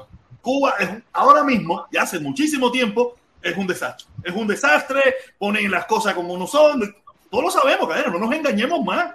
Que el embargo es una traba más, pero parece que no es una traba para todas las 200, las 2000 o las 3000 cosas que están abriendo ahora por toda la necesidad que hay. Tenían que haberlo hecho hace 20, 25 años. ¿Qué te quiere decir? Que todos esos economistas, que todos esos dirigentes, que toda esa gente que estaban ahí eran unos brutos o solamente lo hacían con el objetivo que todos sabemos que no nos queremos dar cuenta es mantener la opresión, mantener al pueblo oprimido en el sentido de que somos nosotros los únicos que podemos No, dar de comer estás equivocado. que somos los únicos Hay que que damos de muy comer, inteligente, hay que ser muy no inteligente para ir cambiando un sistema productivo a otro. Hay que Oye, ser inteligente para hacer eso. Ese 62 cambio que años, tú han quieres, tenido para 62 ese años, cambio tengo que que tú dejarlo. estás proponiendo, hay Caballero, tengo que dejarlo, para tengo eso, que dejarlo, tengo que dejarlo ya, tengo que dejarlo, tengo que dejarlo, tengo que dejarlo, tengo que dejarlo. Solamente le puedo decir a las personas, recuerden, estamos recogiendo fondos para el mejunje.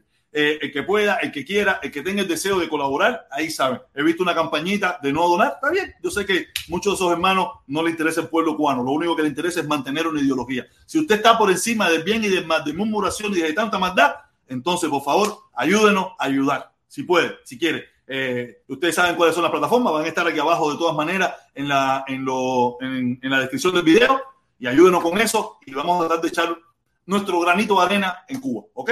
Nada de tanta muela y tanta bobería, sino en Cuba, verdaderamente. Ah, cabrón, tengo que dejar, tengo que ir a hacer cosas, tengo que buscar a la niña, los quiero un montón, cuídense mucho, nos vemos. Nos vemos mañana a la una y a las doce, a las dos y media. Oye, cuídense mucho, caballeros, los quiero.